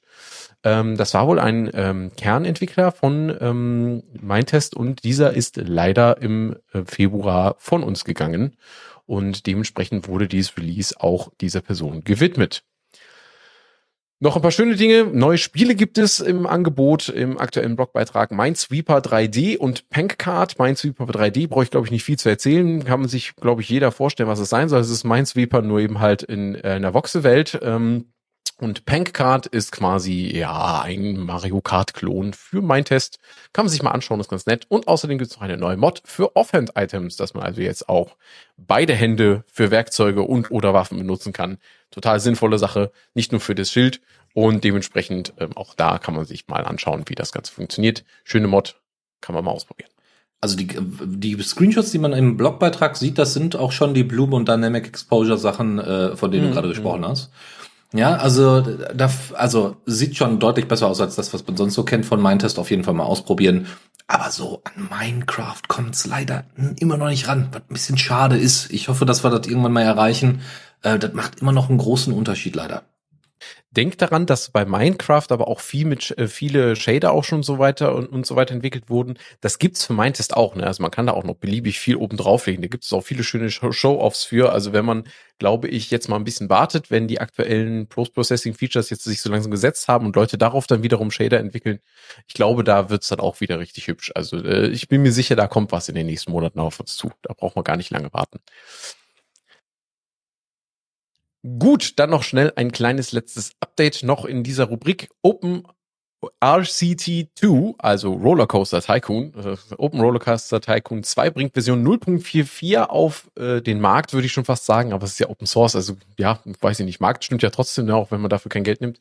Ähm, bringt bessere Plugin-Unterstützung und Darstellungskorrektur mit sich. Zuletzt haben wir über Open RCT, glaube ich, berichtet, 2016, also zumindest das, was unser, was unser Rec.TheRadio.cc bei mir ausgespuckt hat. Das war Folge 222. Das war noch vor der Zeit von Michael und mir. Da hast du noch mit äh, zwei anderen Kollegen zusammen die Sendung geschmissen.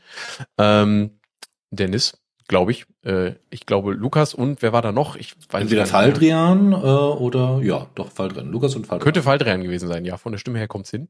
Ähm, genau, das erste Release von Open Roller Coaster Tycoon 2 in diesem Jahr übrigens, also 0.44 ist damit auch das erste Release in diesem Jahr, bringt eine Reihe weiterer Verbesserungen außer derer, die ich schon erwähnt habe.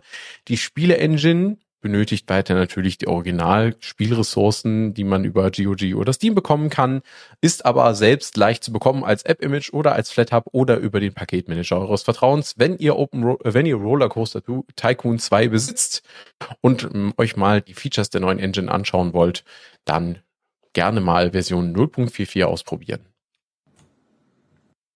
Kommando der Woche. In Kurzform äh, ist das bei uns diesmal Wavemon, also W-A-V-E-M-O-N. Wave. Wellenmonitor. Wellenmonitor, genau. Und äh, zwar äh, kann man damit in der, also auf der Kommandozeile sich anzeigen lassen, wie stark denn das WLAN-Signal ist. Ist äh, manchmal ganz spannend, gerade wenn man einen uralten Rechner hat und dann irgendwie gerade kein ordentliches grafisches Interface hat, äh, da mal einen Blick drauf zu werfen. Ist so im Stil, wie man ihn so kennt, auch von H-Top und so weiter gehalten, ähm, so dass man da also sehr gut eigentlich, ähm, ja, da, damit gut klarkommt. So, ist, äh, ist unspektakulär, ist jetzt nicht schwierig zu benutzen.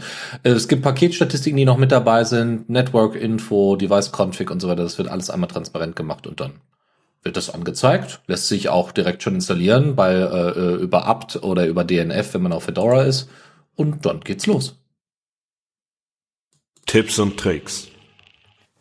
Genau, ganz kurz äh, zusammengefasst, in den letzten drei Tagen hatte ich hier so ein bisschen IT-Probleme. Ich hatte es ja ganz kurz angesprochen, deswegen war ja auch äh, die, die Nutzung eines Backups notwendig. Und zwar habe ich jetzt nach, ja, ich glaube fast zehn Jahren ähm, jetzt einfach mal keinen Bock mehr gehabt. zwar ist folgendes passiert, ähm, ich äh, seit zehn Jahren äh, nutze ich Arch Linux und bin da eigentlich immer sehr zufrieden mit gewesen, auch gerade unter anderem für die Linux Lounge, weil ich immer schnell mal Sachen ausprobieren konnte, die im AOR lagen und so weiter und so fort. Das ist jetzt, muss man sagen, in den letzten Jahren nicht mehr so oft aufgetaucht. Ähm, ne, zwischendurch habe ich natürlich immer mal wieder Sachen ausprobiert und war froh, dass sie im AOR dann lagen. Aber nun ja, immer mal wieder haben, dadurch, dass Arch eben nicht so krass verbreitet ist, das trotzdem immer mal wieder Probleme gemacht. Ne? Da man die Anleitungen entsprechend für Debian-basierte Distros angedacht oder gerade speziell für Ubuntu als PPA oder sowas angeboten. Kann man alles machen, hat aber jetzt damals, äh, also macht, ist heute nicht mehr so relevant.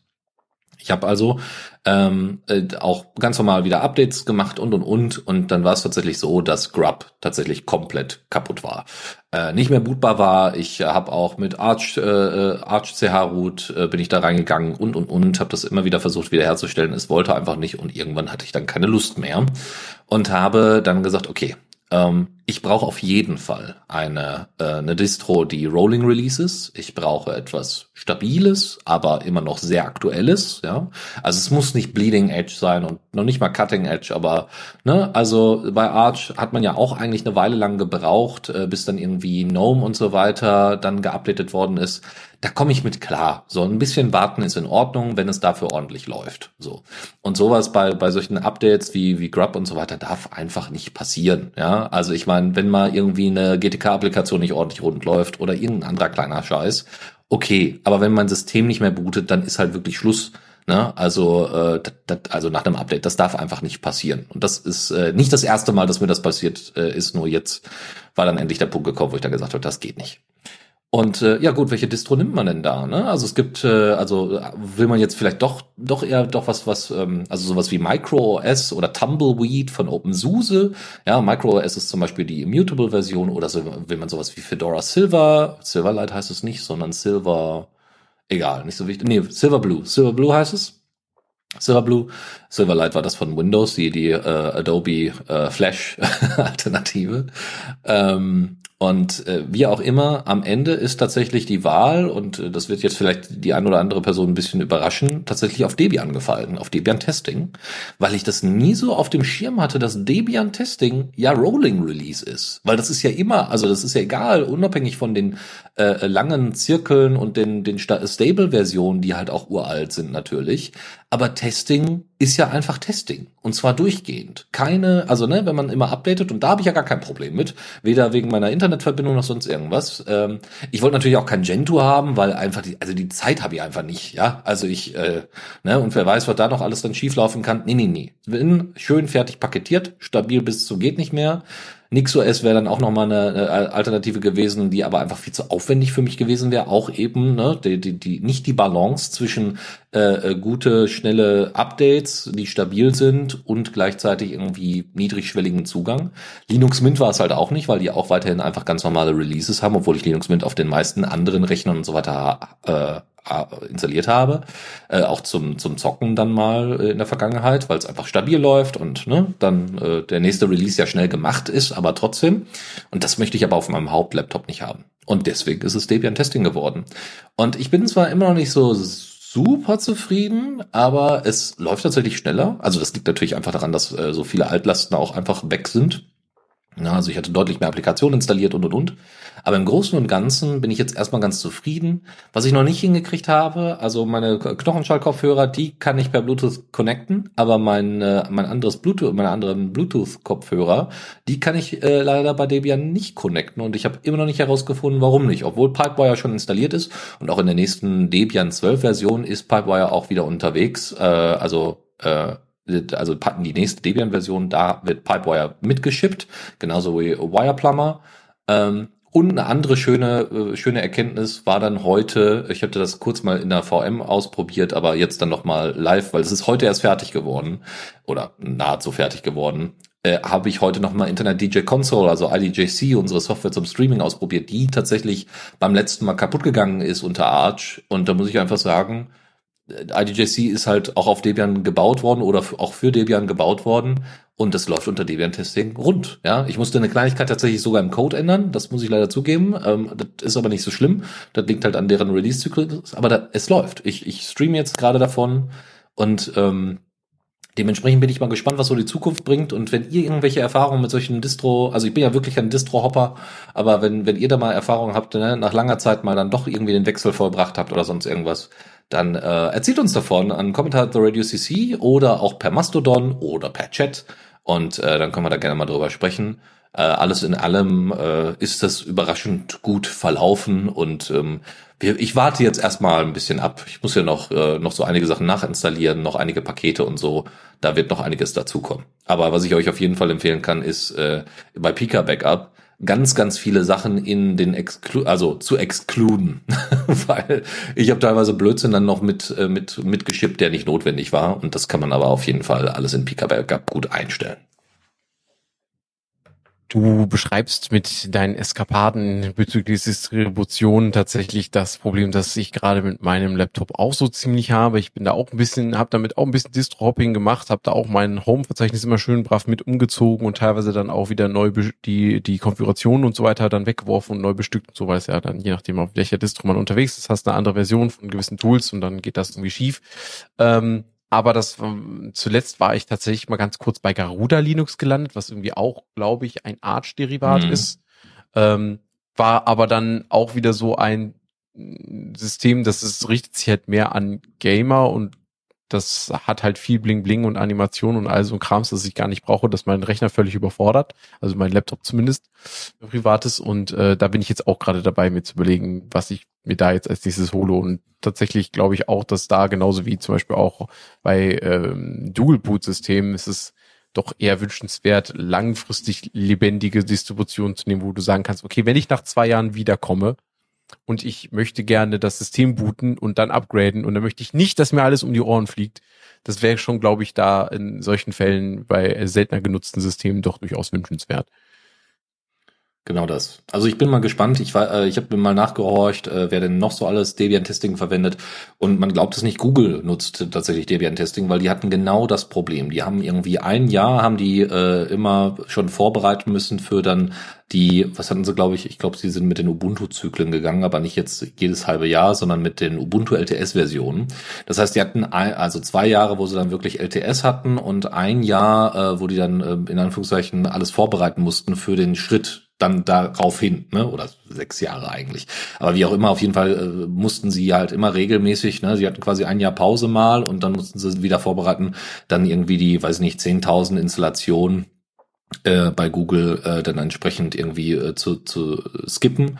Und das äh, scheint wohl, die haben jetzt natürlich eine eigene Distro draus gemacht, aber das basiert alles am Ende auf Debian-Testing und haben damit eigentlich sehr, sehr gute, gute Erfahrungen gemacht. Und das hoffe ich jetzt auch mal zu machen.